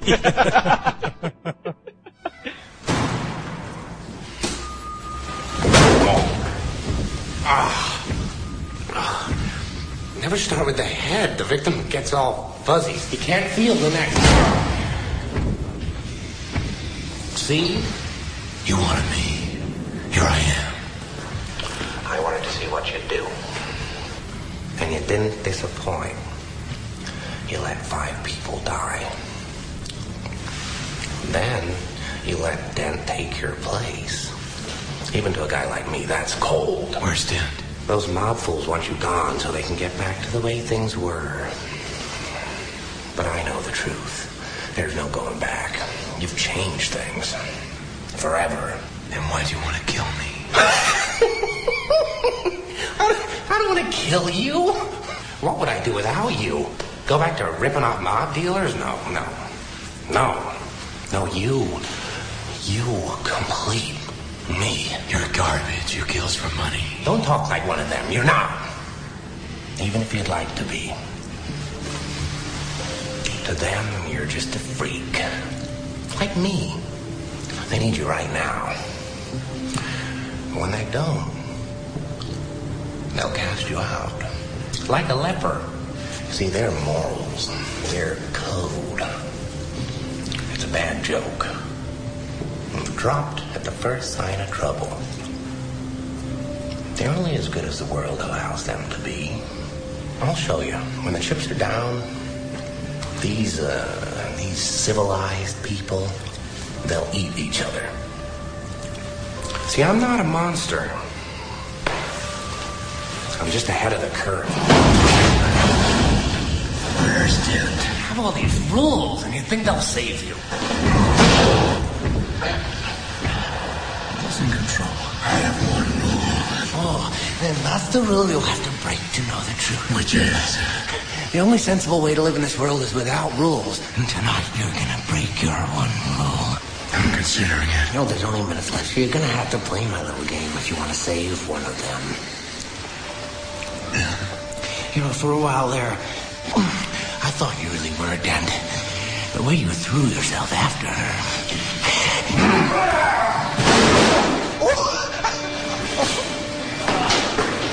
Look at you go!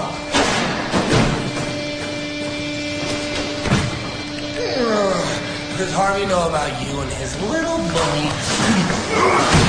Where are they? Killing is making a choice. Where are they? Choose between one life or the other. Your friend, the district attorney, or his blushing bride to be.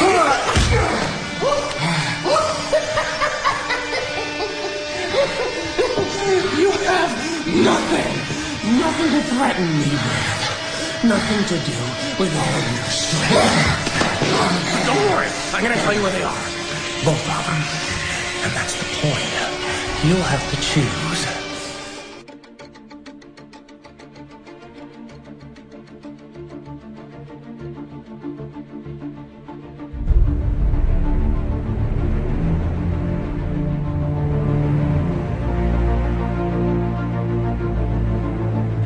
2008, dois anos depois, repetindo aquilo que o Siqueira falou, não precisa muito de efeitos especiais, vamos fazer na mão isso aqui com pad. The Dark Knight, o Cavaleiro das Trevas, um dos filmes blockbusters que mais usou o recurso mecânico para fazer seus efeitos, né? E volta, o, o, o blockbuster mais obscuro depois de Tubarão. Eu acho, depois de Tubarão, o blockbuster mais tenso que eu já vi. Palmas para Christopher Nolan. Ah, existe o lance que é complicado, o mérito do filme se deve mesmo ao, ao, ao filme, ao roteiro, à direção e trilha, que são N vezes nem, nem vale dizer melhor, porque já é um espetáculo, Biguinhos. Mas ele consegue se superar na trilha, na direção, no roteiro. Mas tem o fato de que morreu o querido Heath Ledger, então fica aquela coisa de tipo, né, muito se especula, ah, foi por causa disso, foi por causa disso. Mas enfim, o resultado é que é qual bilheteria mundial? Terceira, quarta? The Dark Knight, a sexta bilheteria mundial, mais de um bilhão de dólares. E se, se o público reviu e por causa do Heath Ledger, também viu e reviu, e por isso cada um viu cinco, seis vezes, também foi por causa do, do espetáculo que é o filme. Então o pessoal ia ver Heath Ledger uma vez, ia ver duas vezes Heath Ledger, depois na terceira chorava por causa do Heath Ledger, mas na quarta ele ia ver assim, que espetáculo é este filme. Eu acho que é uma coisa interessante aqui, que isso talvez uh, comprove o fato de o grande truque, então, não ganhar a grana que ganhou Batman, né? É, é a grande diferença, né, entre o grande truque e Batman. Sim. Que o público não compra os filmes do pelo Nolan, mas sim pelo compraram o Batman pelo Batman em si. Então o que eu vejo, o que eu comecei lá dizendo que acho que o, o Nolan ainda não é um cara uh, mesmo com Dark Knight. Mas eu acho que The Dark Knight as pessoas passaram a comprar o, o Christopher Nolan. O diretor de Batman Dark Knight, é. Isso, sabe? Porque assim, depois do sucesso de dinheiro que ele deu, e quando a gente fala, é lógico que a gente está supondo pessoas que não têm tanta frequência no cinema, né, mal? Porque as pessoas que gostam de cinema, assim, já, já compram Nolan há um tempo, né? Não, sem dúvida, é. É, é, é, é talvez o que eu quero dizer é que o nome dele talvez ninguém saiba ainda muito, né? Como Spielberg, como Tarantino, mas assim, ah, ah o cara do Batman, o cara do Batman, o cara do Batman. É, mas se a gente for pensar, o cara tem 12 anos de carreira, né, mal? É, não. 10 anos de carreira. Faz, faz, faz, tudo muito sentido. Vambora. Foi o filme de quadrinhos de maior sucesso de todos os tempos, né, Siqueira? Até agora não teve nenhum filme de quadrinhos, mesmo na questão da proporção, que tenha feito tanto sucesso quanto o Batman Cavaleiro das Trevas. É um grande marco, né? A referência de como se. E agora, mal, foi que todo mundo disse assim: ah, mas eu quero um filme tipo Batman do Nolan. Né? Já, já não é mais o, um filme do Batman, não, o Batman do Nolan. Virou a referência. O, o que é o Batman do Nolan? Um filme que tem roteiro, que é mais adulto, né? Não, não é feito só para criança, não é um filme de herói para criança. É um filme com contexto mais adulto, né? Que os personagens têm importância, independente do protagonista. É, eu acho que todo o filme que é feito com, com, com coração, com víscera, com, com verdade, o público inteiro se, se, se identifica. Por mas, isso mas a, tu viu quantidade... que virou tendência? Mas tu viu que virou tendência? Claro, sem dúvida. Mas eu digo assim, ó, uma coisa é o Batman estar ali, a figura do Batman, a franquia, o legado Batman. Outra coisa é Uh, e por isso que se interliga as duas, e isso vira uma unidade, tu não sabe mais separar o que, que é, ou por que, que tu gostou que saiu do Batman, ou se é dos personagens, que é uma coisa vira uma coisa só. As duas viram uma coisa só. O legado, ou a franquia, é o que, o tratamento que Nolan dá aos personagens, a verdade, a, a, o, o drama do personagem. Então, junta os dois, é a receita desse sucesso, entendeu? Que daí pode se dizer vários adjetivos, adulto, uh, ou beleza de roteiro, grande escrito, mas eu acho que mais é o envolvimento que ele tem com o personagem em si, como já citou Sicas aqui, da, da, da a questão do, da caça do caçador, da obsessão, da perda, da, da consciência. É, é, a gente nunca viu um vilão em tela ainda mais de história em quadrinho, adaptado para o cinema, com o drama psicológico do Coringa. Nunca, nunca teve. A gente viu isso no Hannibal. A gente viu isso no, em personagens de vilão de, de outros filmes, não um filme que lidasse com quadrinhos. Então a junção disso deixou todo mundo maluco mesmo. Eu queria ter essa, esse drama e, e esse tratamento no próprio Homem de Ferro. Aí são duas propostas totalmente opostas, mal. Não cabe uma coisa na outra. Eu sei que posso estar equivocado perante ao grande público e talvez meu filme fosse uma merda em termos de box office, mas eu gostaria que Homem de Ferro tivesse esse drama. Gostaria, inclusive, já disse, que Homem-Aranha tivesse esse drama. Mas eu sei que Batman, Batman convém muito mais ter esse drama. Depois do lançamento de Dark Knight, depois de todo o sucesso, todo o dinheiro, os prêmios, a repercussão na mídia, o sucesso estrondoso bolsos cheios da Warner, todo mundo pensou: qual será o próximo projeto do Christopher Nolan? Imagina a expectativa dele, né? A dele, o, o tal, o tal truque, né? Agora, o que, que eu vou fazer? Qual truque eu vou fazer? É porque, assim, parece que ele está intercalando, né, Mal? Filmes autorais e filmes de estúdio, né? filmes autorais e filmes do Batman. o filme autoral dele virou filme de estúdio também, né? Não, o próprio. Exatamente, perfeito. Ele consegue fazer, dar conteúdo ao blockbuster, coisa que não existia, não existia mais. Aliás, não sei se existiu, não sei se existiu. Talvez seja o único elemento que conseguiu colocar, elemento como pessoa, sujeito, que conseguiu colocar conteúdo em blockbuster. Respeito aqui todos os, cineastas que fizeram blockbuster. Em especial, acredito que Spielberg colocou conteúdo, mas ainda num tom muito mágico tudo. Nesse drama, nessa potência, nesse thriller, nesse limite, o único cara que conseguiu fazer. Dois anos depois, ele vem com seu novo projeto. Suicidal, we can train your subconscious to defend itself from even the most skilled extractor. How can I do that? Because I am the most skilled extractor. I know how to search your mind and find your secrets. I know the tricks, and I can teach them to you so that even when you're asleep, your defense is never down. Look, if you want my help, you're going to have to be completely open with me. I need to know my way around your thoughts better than your wife, better than your therapist, better than anyone. If this is a dream and you have a safe full of secrets, I need to know what's in that safe. In order for this all to work, you need to completely let me in. Enjoy your evening, gentlemen. As I consider your proposal. He knows. What's going on up there?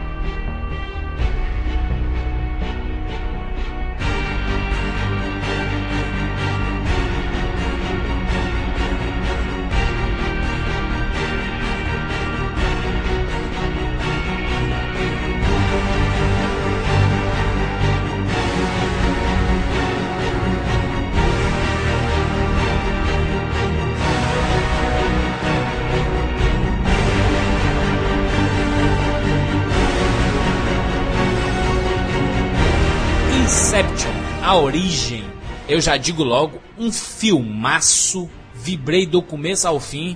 Maurício, você que teve um problema com o filme? Não, não, não, não, só não, não. Acho filmão, porque ele é. Ele tem cara de filme grande, né? Ele é tudo grande, ele é tudo grande, ele é. Teoricamente, acho que ele não, não é tão grande como obra cinematográfica, assim. Ele não, ele, ele não condiz, eu acho, como o Batman tem a harmonia, o Cavaleiro das Trevas tem uma harmonia perfeita entre o cinemão e o conteúdo que ele apresenta, como roteiro, como narrativa. Eu acho que não tem. A, a- a última vez que eu, que eu consegui entender o que tinha na tela é quando aparece o Legendary Pictures. Depois eu fico perdido, assim, não. Mas, mas tu se perdeu porque não, não entendeu o roteiro? Não, eu, quando eu achava que eu não entendia, depois eu entendia e achava as metáforas do filme tão bobas. Ele já foi tão inteligente, achei metáforas pra criança entender, assim, sabe? A questão de entrar na cabeça do outro pai, daí guardinhas viram sniper, Call of Duty, daí o filho pra entrar na cabeça do pai tem um cofre, achei bobo, sabe? Não sei, achei perante os filmes que eu vi tão densos, tão profundos, esse que tinha toda uma plot pra ser mais profundo, achei raso perante os outros, assim. Acho confuso ah, muito- durante muito tempo, e depois, quando eu entendo, acho bobo. Acho que os atores não parecem muito entendendo a história também, me pareceu isso. Também tem um pezinho que eu não gosto do DiCaprio, então tem essa soma, né? Não gosto do DiCaprio, acho que ele. Não consigo assim, achar que ele, que ele consegue segurar um filme inteiro. Ele é um- uma pessoa carismática, sem dúvida nenhuma. Mas eu acho que todos os filmes que eu, que eu um de vocês dois citar, eu vou dizer que quem ganhou o filme mais foi até o quem tá contracenando com ele. né? Acho que o próprio o, o aviador ali, que é, é ele, a Kate Blanchett arrasa, a própria direção dos Scorsese arrasa, infiltrados tem o Jack Nicholson, entendeu? E eh, qualquer filme do, do, do DiCaprio, acho que eu vou dizer alguém que, que para mim tá melhor ou que é por isso que vale o filme. O DiCaprio é um cara carismático, mas não, não leva, não me leva assim a densidade que o Hugh Jackman leva. Por mais que tenha lá o Christian Bale, tem o Hugh Jackman que me leva a crer mais no filme. Ou tem o Heath Ledger no Batman. A gente tem o Guy Pearce no, no Memento e todo o elenco. A gente tem o, o grande elenco do Following. A gente tem o Alpatino, pelo menos, e o Robin Williams no Insônia. Não tem culpa de só trabalhar com gente boa, né?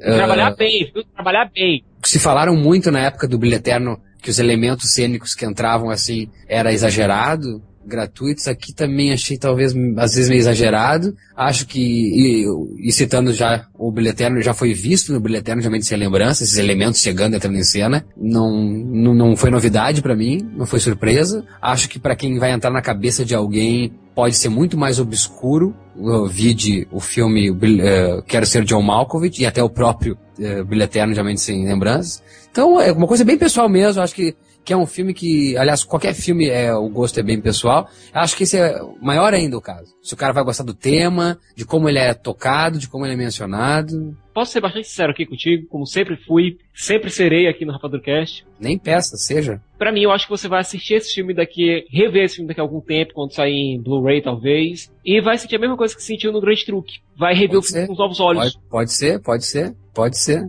Mas é que eu não tinha nada contra o Hugh Jackman, entendeu? E gosto muito. Então acho que essas coisas vão ser difíceis de, de resgatar. A participação pífia de Lucas Haas, um guri que eu vejo desde a testemunha, porém ah, a Ellen Page, que nunca depois fez nada depois de Juno pra mim. Acho que essas coisas eu não, não sei se daqui 10, 5 anos Não. ou daqui duas semanas eu vou tirar da minha cabeça. Qual a plot do filme? A gente tem esse bando de ladrões que criam um mundo, eles criam um mundo através de um arquiteto. A pessoa entra nesse mundo, a vítima, no caso, entra nesse mundo e preenche aquele mundo com os segredos dela, com o subconsciente dela. O mundo daquele sonho é criado não pela vítima, mas pela pessoa que está arquitetando tudo, pelo arquiteto. Não é a pessoa, ela só preenche aquilo ali com os dados. Ah, ma- mas o arquiteto Isso mesmo criar. podia ser mais obscuro. Achei bobo, volto não, a dizer. não, achei não bobo. podia. Não podia, sabe por quê? Porque aquele mundo tem que ter uma semelhança com o mundo real. Pra pessoa ter que preencher tudo com aquilo ali. Se colocasse elementos oníricos demais, se colocasse elementos pesados demais, a face ia ser aparente. Tanto Não, que... só, só o Zé do Caixão sonha com tanta obscuridade. Ele e o Tim Burton. Isso, tanto que no começo do filme,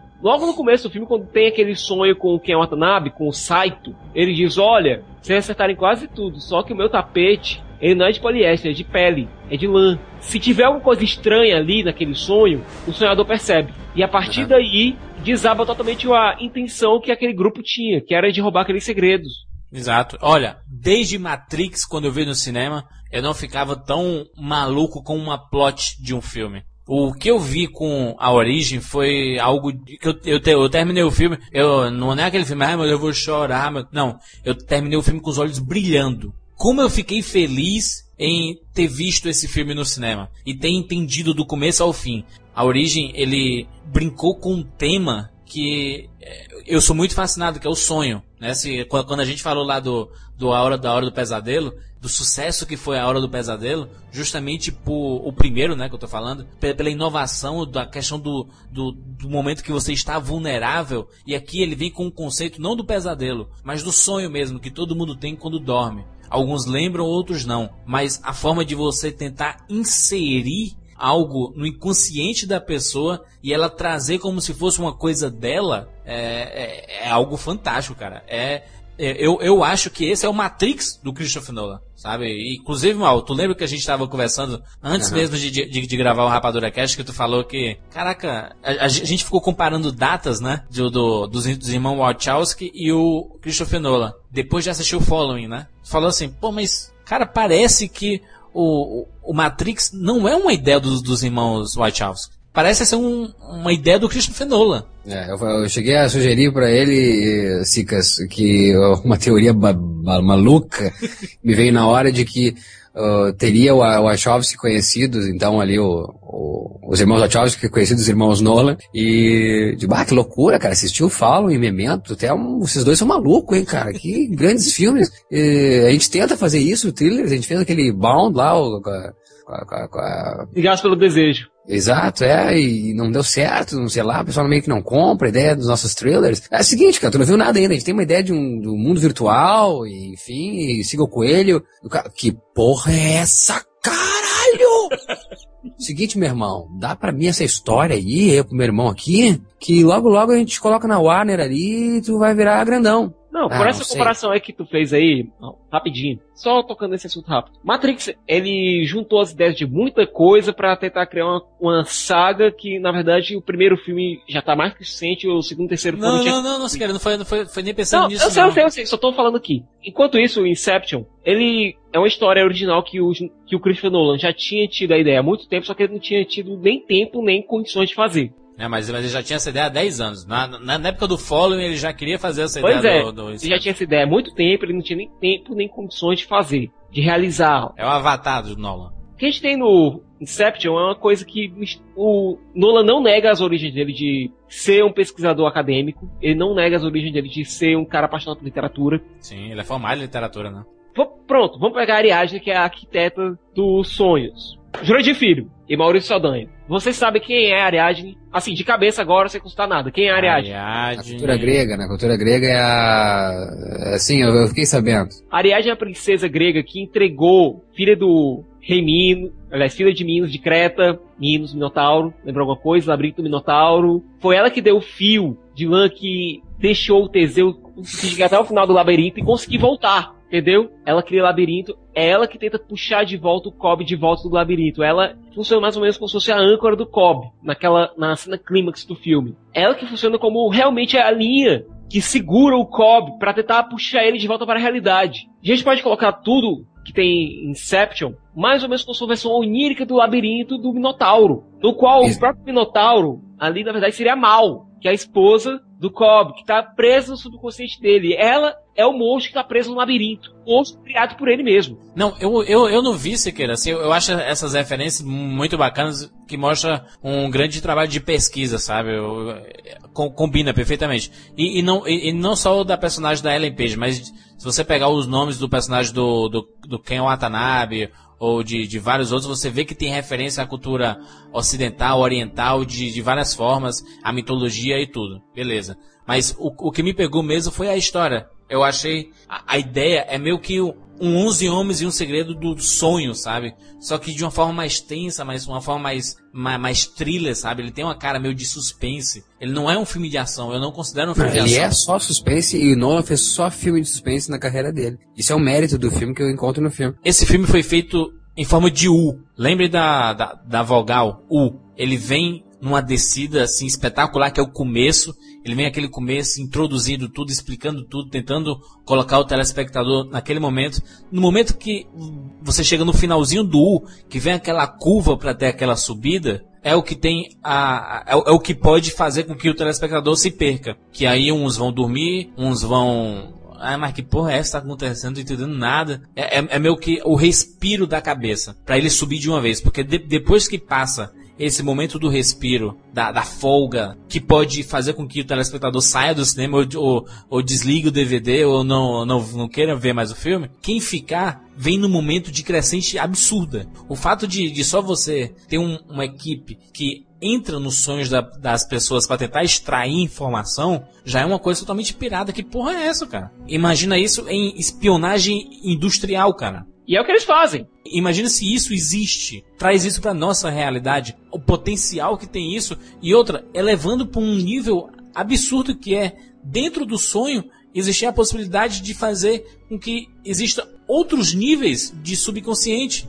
Isso, isso transforma numa coisa muito complexa, sabe? É por isso que faz com que algumas pessoas não entendam da primeira vez que assistem, que tem que assistir de novo para tentar pegar as coisas assim no ar, ou tentar juntar as peças, meio estilo Christopher Nolan. Ele sempre fez isso, ele nunca subestimou o público dele. Apesar de, de no Inception ele até explicar demais, eu acho até que ele explica demais algumas coisas. Não que ele explique demais, é que você já assistiu o Grande Truque, já sabe o estilo dele, já sabe que ele gosta de jogar pistas no meio do filme. Eu falo explicar demais, você quer, porque, por exemplo, aquele exemplo do Totem. Ah, mas juras, ele faz isso de uma maneira absolutamente clássica em relação à linguagem do cinema. Mas ele, mas ele, mas ele dedica muito tempo para isso. Não, mas sabe como ele faz isso? Ele insere no meio daquele grupo de ladrões um novato. É. é a partir desse novato que a gente vai aprendendo. É a gente, né? É a gente é, assistindo. Isso. Que a gente vai aprendendo tudo que a gente precisa saber para compreender o que se passa ali. Eu, eu sou muito da trilha sonora e a trilha sonora do Hans Zimmer tá algo espetacular. Hans Zimmer fez outro trabalho espetacular, entrou para a história. Tem, tem um momento que eles estão arquitetando o plano, que eu acho que demora 15, 20 minutos. É um tempo considerável.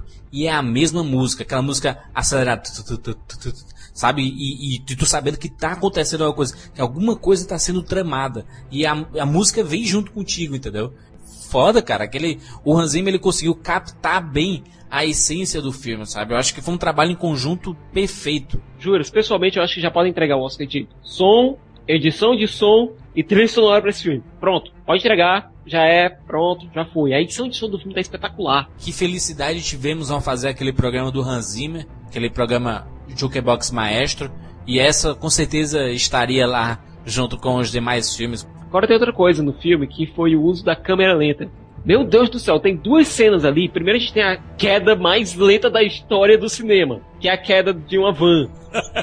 Eu juro, é a queda mais lenta da história do cinema, mas faz sentido. Faz sentido? É engraçado isso, porque às, vezes a gente vê, por exemplo, filmes do Zack Snyder, o uso excessivo de, de câmera lenta e algumas coisas sem sentido. Aqui faz, faz total sentido porque o tempo é relativo nos mais diferentes níveis de sonhos que eles estavam, né? E essa ideia de que o sonho dentro do sonho passa mais rápido lá, porque a gente vive mais, é um conceito totalmente filosófico absurdo, né? É aquela coisa, você pode passar 5 horas, 6 horas sonhando, na sua cabeça, o sonho demorou 50 anos, 60 anos. É um conceito absolutamente fantástico. Literalmente, minha boca foi lá embaixo. Que foi quando o Cobb e a Ariadne estavam no café e as coisas começaram a explodir.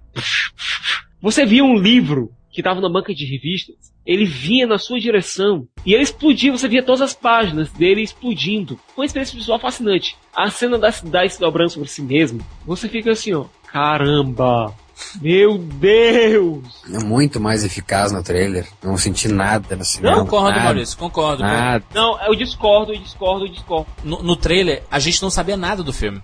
A gente não tinha premissa nenhuma. Ele serve apenas para mostrar pra Ariadne o, o que você pode fazer no, no sonho, entendeu? É meu Morpheus e Neo mostrando a realidade alternativa, entendeu? A mesma coisa. Foi isso que me deixou fascinado, foi as possibilidades daquilo ali. Você vê aquela cidade fechando sobre si mesma e aqueles os objetos todos como se tivesse tudo normal. Aqueles, o subconsciente, as projeções, como são chamadas, tudo todas se comportando de maneira comum. Origem para mim me pega muito mais por conta do tema, me pega muito mais por conta do conceito e Nossa, a origem.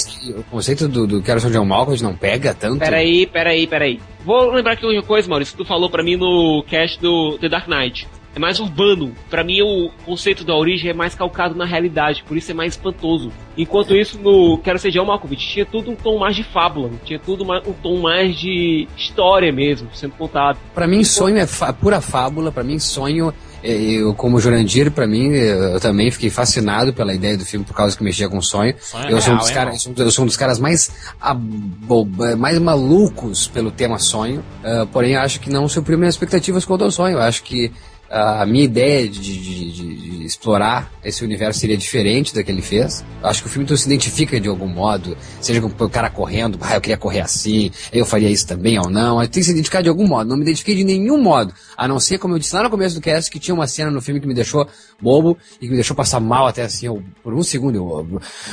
Oh, oh, é quando ele tá falando com a Ellen Page, justamente nessa cena que, que tudo voa aí, aonde ela, ele diz algo, vocês devem lembrar que vocês gostaram mais, que é um, referente a, que dá a entender que ela pode estar num sonho agora, né? Você não se lembra quando você entrou no sonho, você, quando você se dá conta, você já está nele. Como é que você Exatamente. chegou aqui agora? Exatamente. Daí Aí ela, ela, ela percebe que tá dentro do sonho, né? E aquele momento, eu na cadeira pensei, caralho, isso aqui é um sonho? Eu tô num sonho? O que, o que eu tava fazendo antes daqui? Ali, ali foi o único momento que eu, pá, depois acho que ele vira uma novela, acho que ele tem as, os mesmos equívocos que tem o Insônia, uma novelinha, aquele, aquela subtrama então do de Caprio envolvendo a sua mulher, é um drama, ele é um porre, aquele efeito de elevador pro subconsciente, é, me lembrou o filme Endiabrado com Brandon Fraser. Achei muito novela, muito novela, fiquei decepcionado inclusive. Tem um conceito no quando você está contando uma história em um meio visual limitado, que é você colocar as coisas de um meio que você consiga compreender.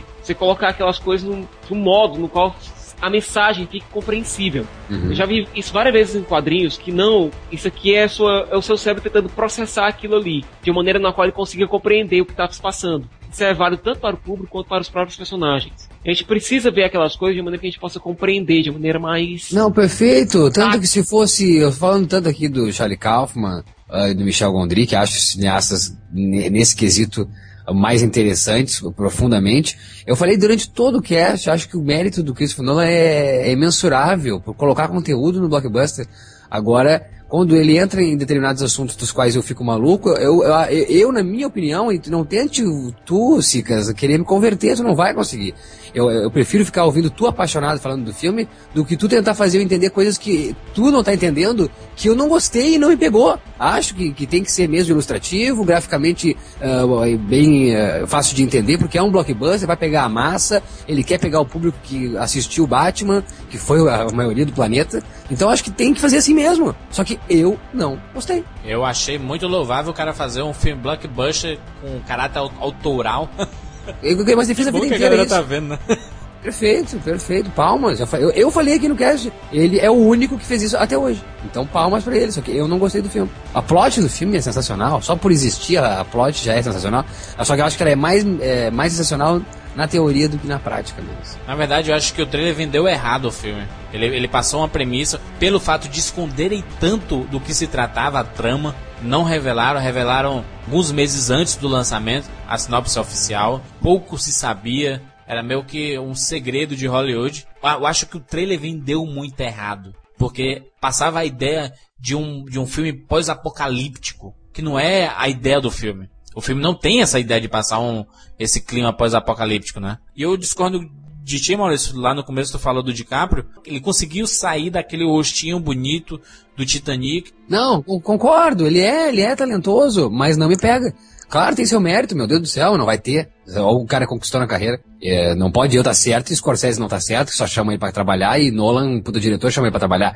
Agora, só, eu é. não gosto. Eu não gosto, porra, entendeu? Esse ano de 2010 foi um ano pro DiCaprio por ter feito A Ilha do Medo e, e A Origem. Aliás, que dois filmes desconstrução de personagens. E bem parecidos. Sim. Tematicamente bem parecidos. Premissa, pre- premissas muito parecidas e de realidades paralelas e de dois grandes diretores que eu gosto muito, que é o Scorsese e o Nolan. E engraçado que esse Inception, ele traz esse contexto do- dos sonhos, mas ele consegue ser bem orgânico em outros gêneros, é, como a própria ação. Tem um momento lá que o DiCaprio tá fugindo lá dos, das pessoas que estavam perseguindo ele, é, que eu achei aquela fuga fantástica, cara. Eu, eu até comentei com o Siqueira dentro do cinema ainda, caraca, parece que tu é a câmera indo atrás do DiCaprio, acompanhando aquela fuga ali dele se batendo na parede e parece que você sente o impacto dele na parede.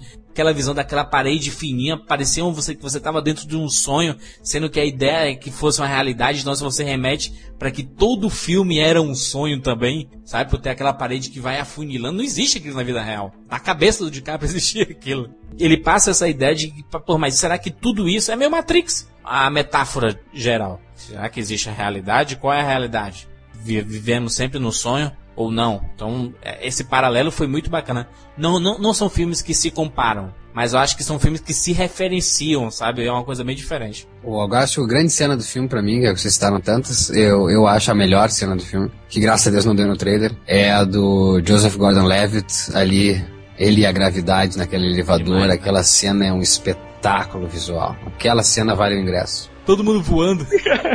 Ele empilha todo mundo junto e vai levando pro elevador. Fantástico. E a luta no deles, dele, do Joseph Gordon-Levitt, que aliás eu achei muito bem no filme, muito contido e meio malandro até. Aquela cena que ele rouba um beijo da Ariadne, eu achei genial. A luta dele em Gravidade Zero, com os caras lá com as projeções, eu achei muito bacana, achei muito bem coreografada, muito bem filmada. Fotografia do filme, aliás, eu tenho que falar disso. A fotografia do filme do Alan Pfizer, que é o colaborador constante do Nolan, tá de encher os olhos.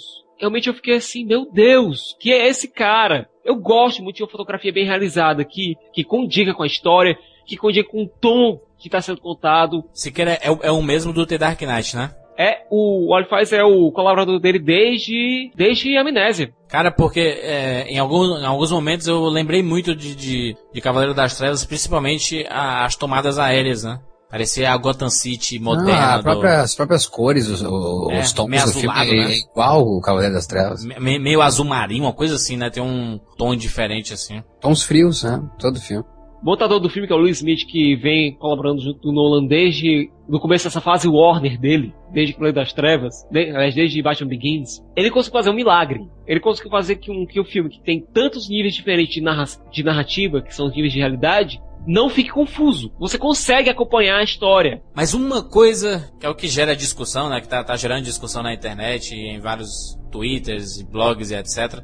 É sobre o final. O que, que tu acha, Siqueira, do final? Acho que acabou mesmo ali, realidade mesmo. Pelo visto, ele não saiu do sonho. Pelo visto, o final não foi tão feliz assim. Aquele final feliz não existiu. Pra mim, aquele final feliz é ainda. A gente ainda tá dentro da mente do Leonardo DiCaprio. Pra mim, ele tá num. Ele não conseguiu sair dali. E o final, tu diz contra a menção do Totem ali, na Isso. mesa? Isso. O que, que, que que significa o totem no filme? Ca- Cada totem é, significa que tá no sonho da pessoa, né? Cada um tem o seu símbolo, né? Não, o totem significa o seguinte: você tem um objeto que você conhece o peso dele, você conhece o volume dele, você conhece como ele se comporta no mundo real. Sim. E ele, o DiCaprio pegava o totem dele, que era um peão, Sim. girava e ele sempre caía. No caso, o totem dele, quando ele pegou, quando ele viu que estava tudo muito, tava muito bom, ele pegou e girou. Sim. E antes dele conseguir olhar se o peão, se o peão caía, é, ele viu o rosto dos filhos. E foi abraçar os filhos quando a gente começou, continuou a ver o totem. E o totem Sim. ficou girando eternamente. Não parava, não parava de girar. Ele não, não tava se comportando como se, se comporta no mundo real. No, no mundo real, ele gira, gira, gira e cai. Isso. Então ele tava num sonho ainda, tá? Mas isso significa o quê? Que nada daquilo antes aconteceu, que não, não conseguiu tirar o Ken Watanabe do, da, da profundidade do Mar Sem Fim, que não, Não. conseguiu. Hum. Pra mim, ele morreu, entre aspas, quando a Ariadne saiu do sonho. Não, eu não acho ali que era um limbo, não, Siqueira. Eu acho que ali era, é, foi a, a realidade que cabia melhor pra ele. A- ao girar o, o peão, né, e o peão não, não parando, apesar de dar umas osciladas, né, tu vê que ele parece que vai, vai cair, vai cair. É tanto que entra os créditos e tu escuta um barulho de como se ele estivesse parando. Eu não sei se vocês repararam, mas tem um momento lá que ele, dirigido e escrito por Christopher Nolan, ele aparece um, tem, tem um barulho, né, de, como se ele Puta estivesse merda, parando. seria, seria fantástico isso, tipo, caindo mesmo. Exato. Aí, aí dá, dá a impressão de que aquilo ali é a realidade mesmo. Aconteceu tudo isso mesmo. Eu fiquei muito feliz com o filme e principalmente com o desfecho lá do personagem do Cillian Murphy. Pena que foi tudo falso, né? Atuando, né? Atuando, né? Porque o, o, Isso, isso, o é. Nolan não deixa o cinema atuar, caralho. É, Lá finalmente, no, né? lá no Batman ele pouco faz. Depois lá no, no outro ele nada fez. Aqui ele atuou, cara. Aquele não foi, não foi uma farsa, Siqueira? Do Ou catavento? não, né? Não foi do pai Ou dele, não, né? Ou não, né? Não, como assim ou não, Siqueira? Você, a, a ideia deles era inserirem ah, o pensamento no personagem do Cillian Murphy pra ele ter a ideia de, de A cartaz positiva. Do, a emoção positiva é sempre maior que a negativa. Sim, Mas é aquela exatamente. coisa. Mas é aquela coisa. O cofre lá foi todo, foi todo criado pela, pela arquiteta, né, Ariadne lá, e, e, inclusive aquele objeto lá, o catavento, porque ela viu uma, junto com o DiCaprio, eles, eles viram uma foto, lembra lá no começo? A fotozinha dele com o catavento. O catavento com o pai dele lá e tudo. Então, E tava presente na carteira dele também. Exatamente. Então foi um momento que eles descobriram, ó, a gente pode pegar pelo emocional. Porque ele só tinha escutado uma, uma palavra, né? Desapontado. Porque o pai dele podia ser um grande filho da puta e dizer, não, eu tô desapontado contigo mesmo, filho. Adeus, vou, vou morrer aqui, vou pro inferno. Mas eu tô muito desapontado contigo. E eles criaram, e, e eles criaram a ideia de que o desapontado, ele ficou desapontado por ele ter tentado ser ele mesmo, sabe? Que ideia fantástica. Foi um plano perfeito, sabe? Eu, eu, eu vendo isso, eu gosto muito desse tipo de, de, de, de trama, sabe, você quer, de elaboração. E eu vendo aquilo se concretizando na- no cinema e de forma diferente do que eu tava pensando, achei brilhante. Aquele desfecho lá do personagem do Cillian Murphy, ele lá com o pai dele e eu vendo assim, caraca, que plano foda. Eu fiquei feliz de ter conseguido entender, captar bem a ideia do começo ao fim e ter embarcado assim tranquilamente, navegando com, com o que o Christopher Nolan criou. Eu só dou os parabéns, na minha opinião, nota 10 ou melhor filme de 2010. Concordo contigo, Jurandir Filho. Pra mim, é o melhor filme de 2010. Em parte técnica, com Toy Story 3, pra mim. Nota 10, é isso, Sica? Nota 10. Com certeza o filme mais interessante de 2010, sem dúvida, mais interessante. Acho Amnésia melhor, acho Following melhor, acho o Grande Truque melhor. Michael Caine aparece na pontinha, né, fazendo lá... Fazendo ele sempre, né? É, fazendo Michael Caine. Tom Berenger, que tava Tom. Humberto Gordo. A minha nota, eu dou uma nota... Ah, 6. Uma nota 6. Mas palmas, grande conteúdo para um cinemão, maravilhoso, fazer o povo pensar, acho que é isso aí. Se, se o Christopher Nolan conseguiu chegar onde, onde chegou, deve muito também à ajuda do irmão dele. Vale o crédito, vale a menção. Que bonito, né? Eu não sei se tem na história do cinema ah, famílias se dando tão bem na indústria, né? Temos aí os irmãos Coen que ganharam seus prêmios, tudo, mas nunca ganharam o grande público. Temos qual outros irmãos? Wachowski. Os Wachowski, que ganharam Matrix, nunca mais nada. Os irmãos Wayans. Os irmãos Wayans. tem os, os Hugh Brothers, tem vários irmãos por aí, mas A Warner Brothers. Bom, assistam aí os filmes do Christopher Nolan, vale a pena você descobrir esse novo, esse novo jeito de se fazer cinema, essa cinema mais psicológico, mais thriller, mais pensativo pra você montar na sua cabeça. É isso, até semana que vem.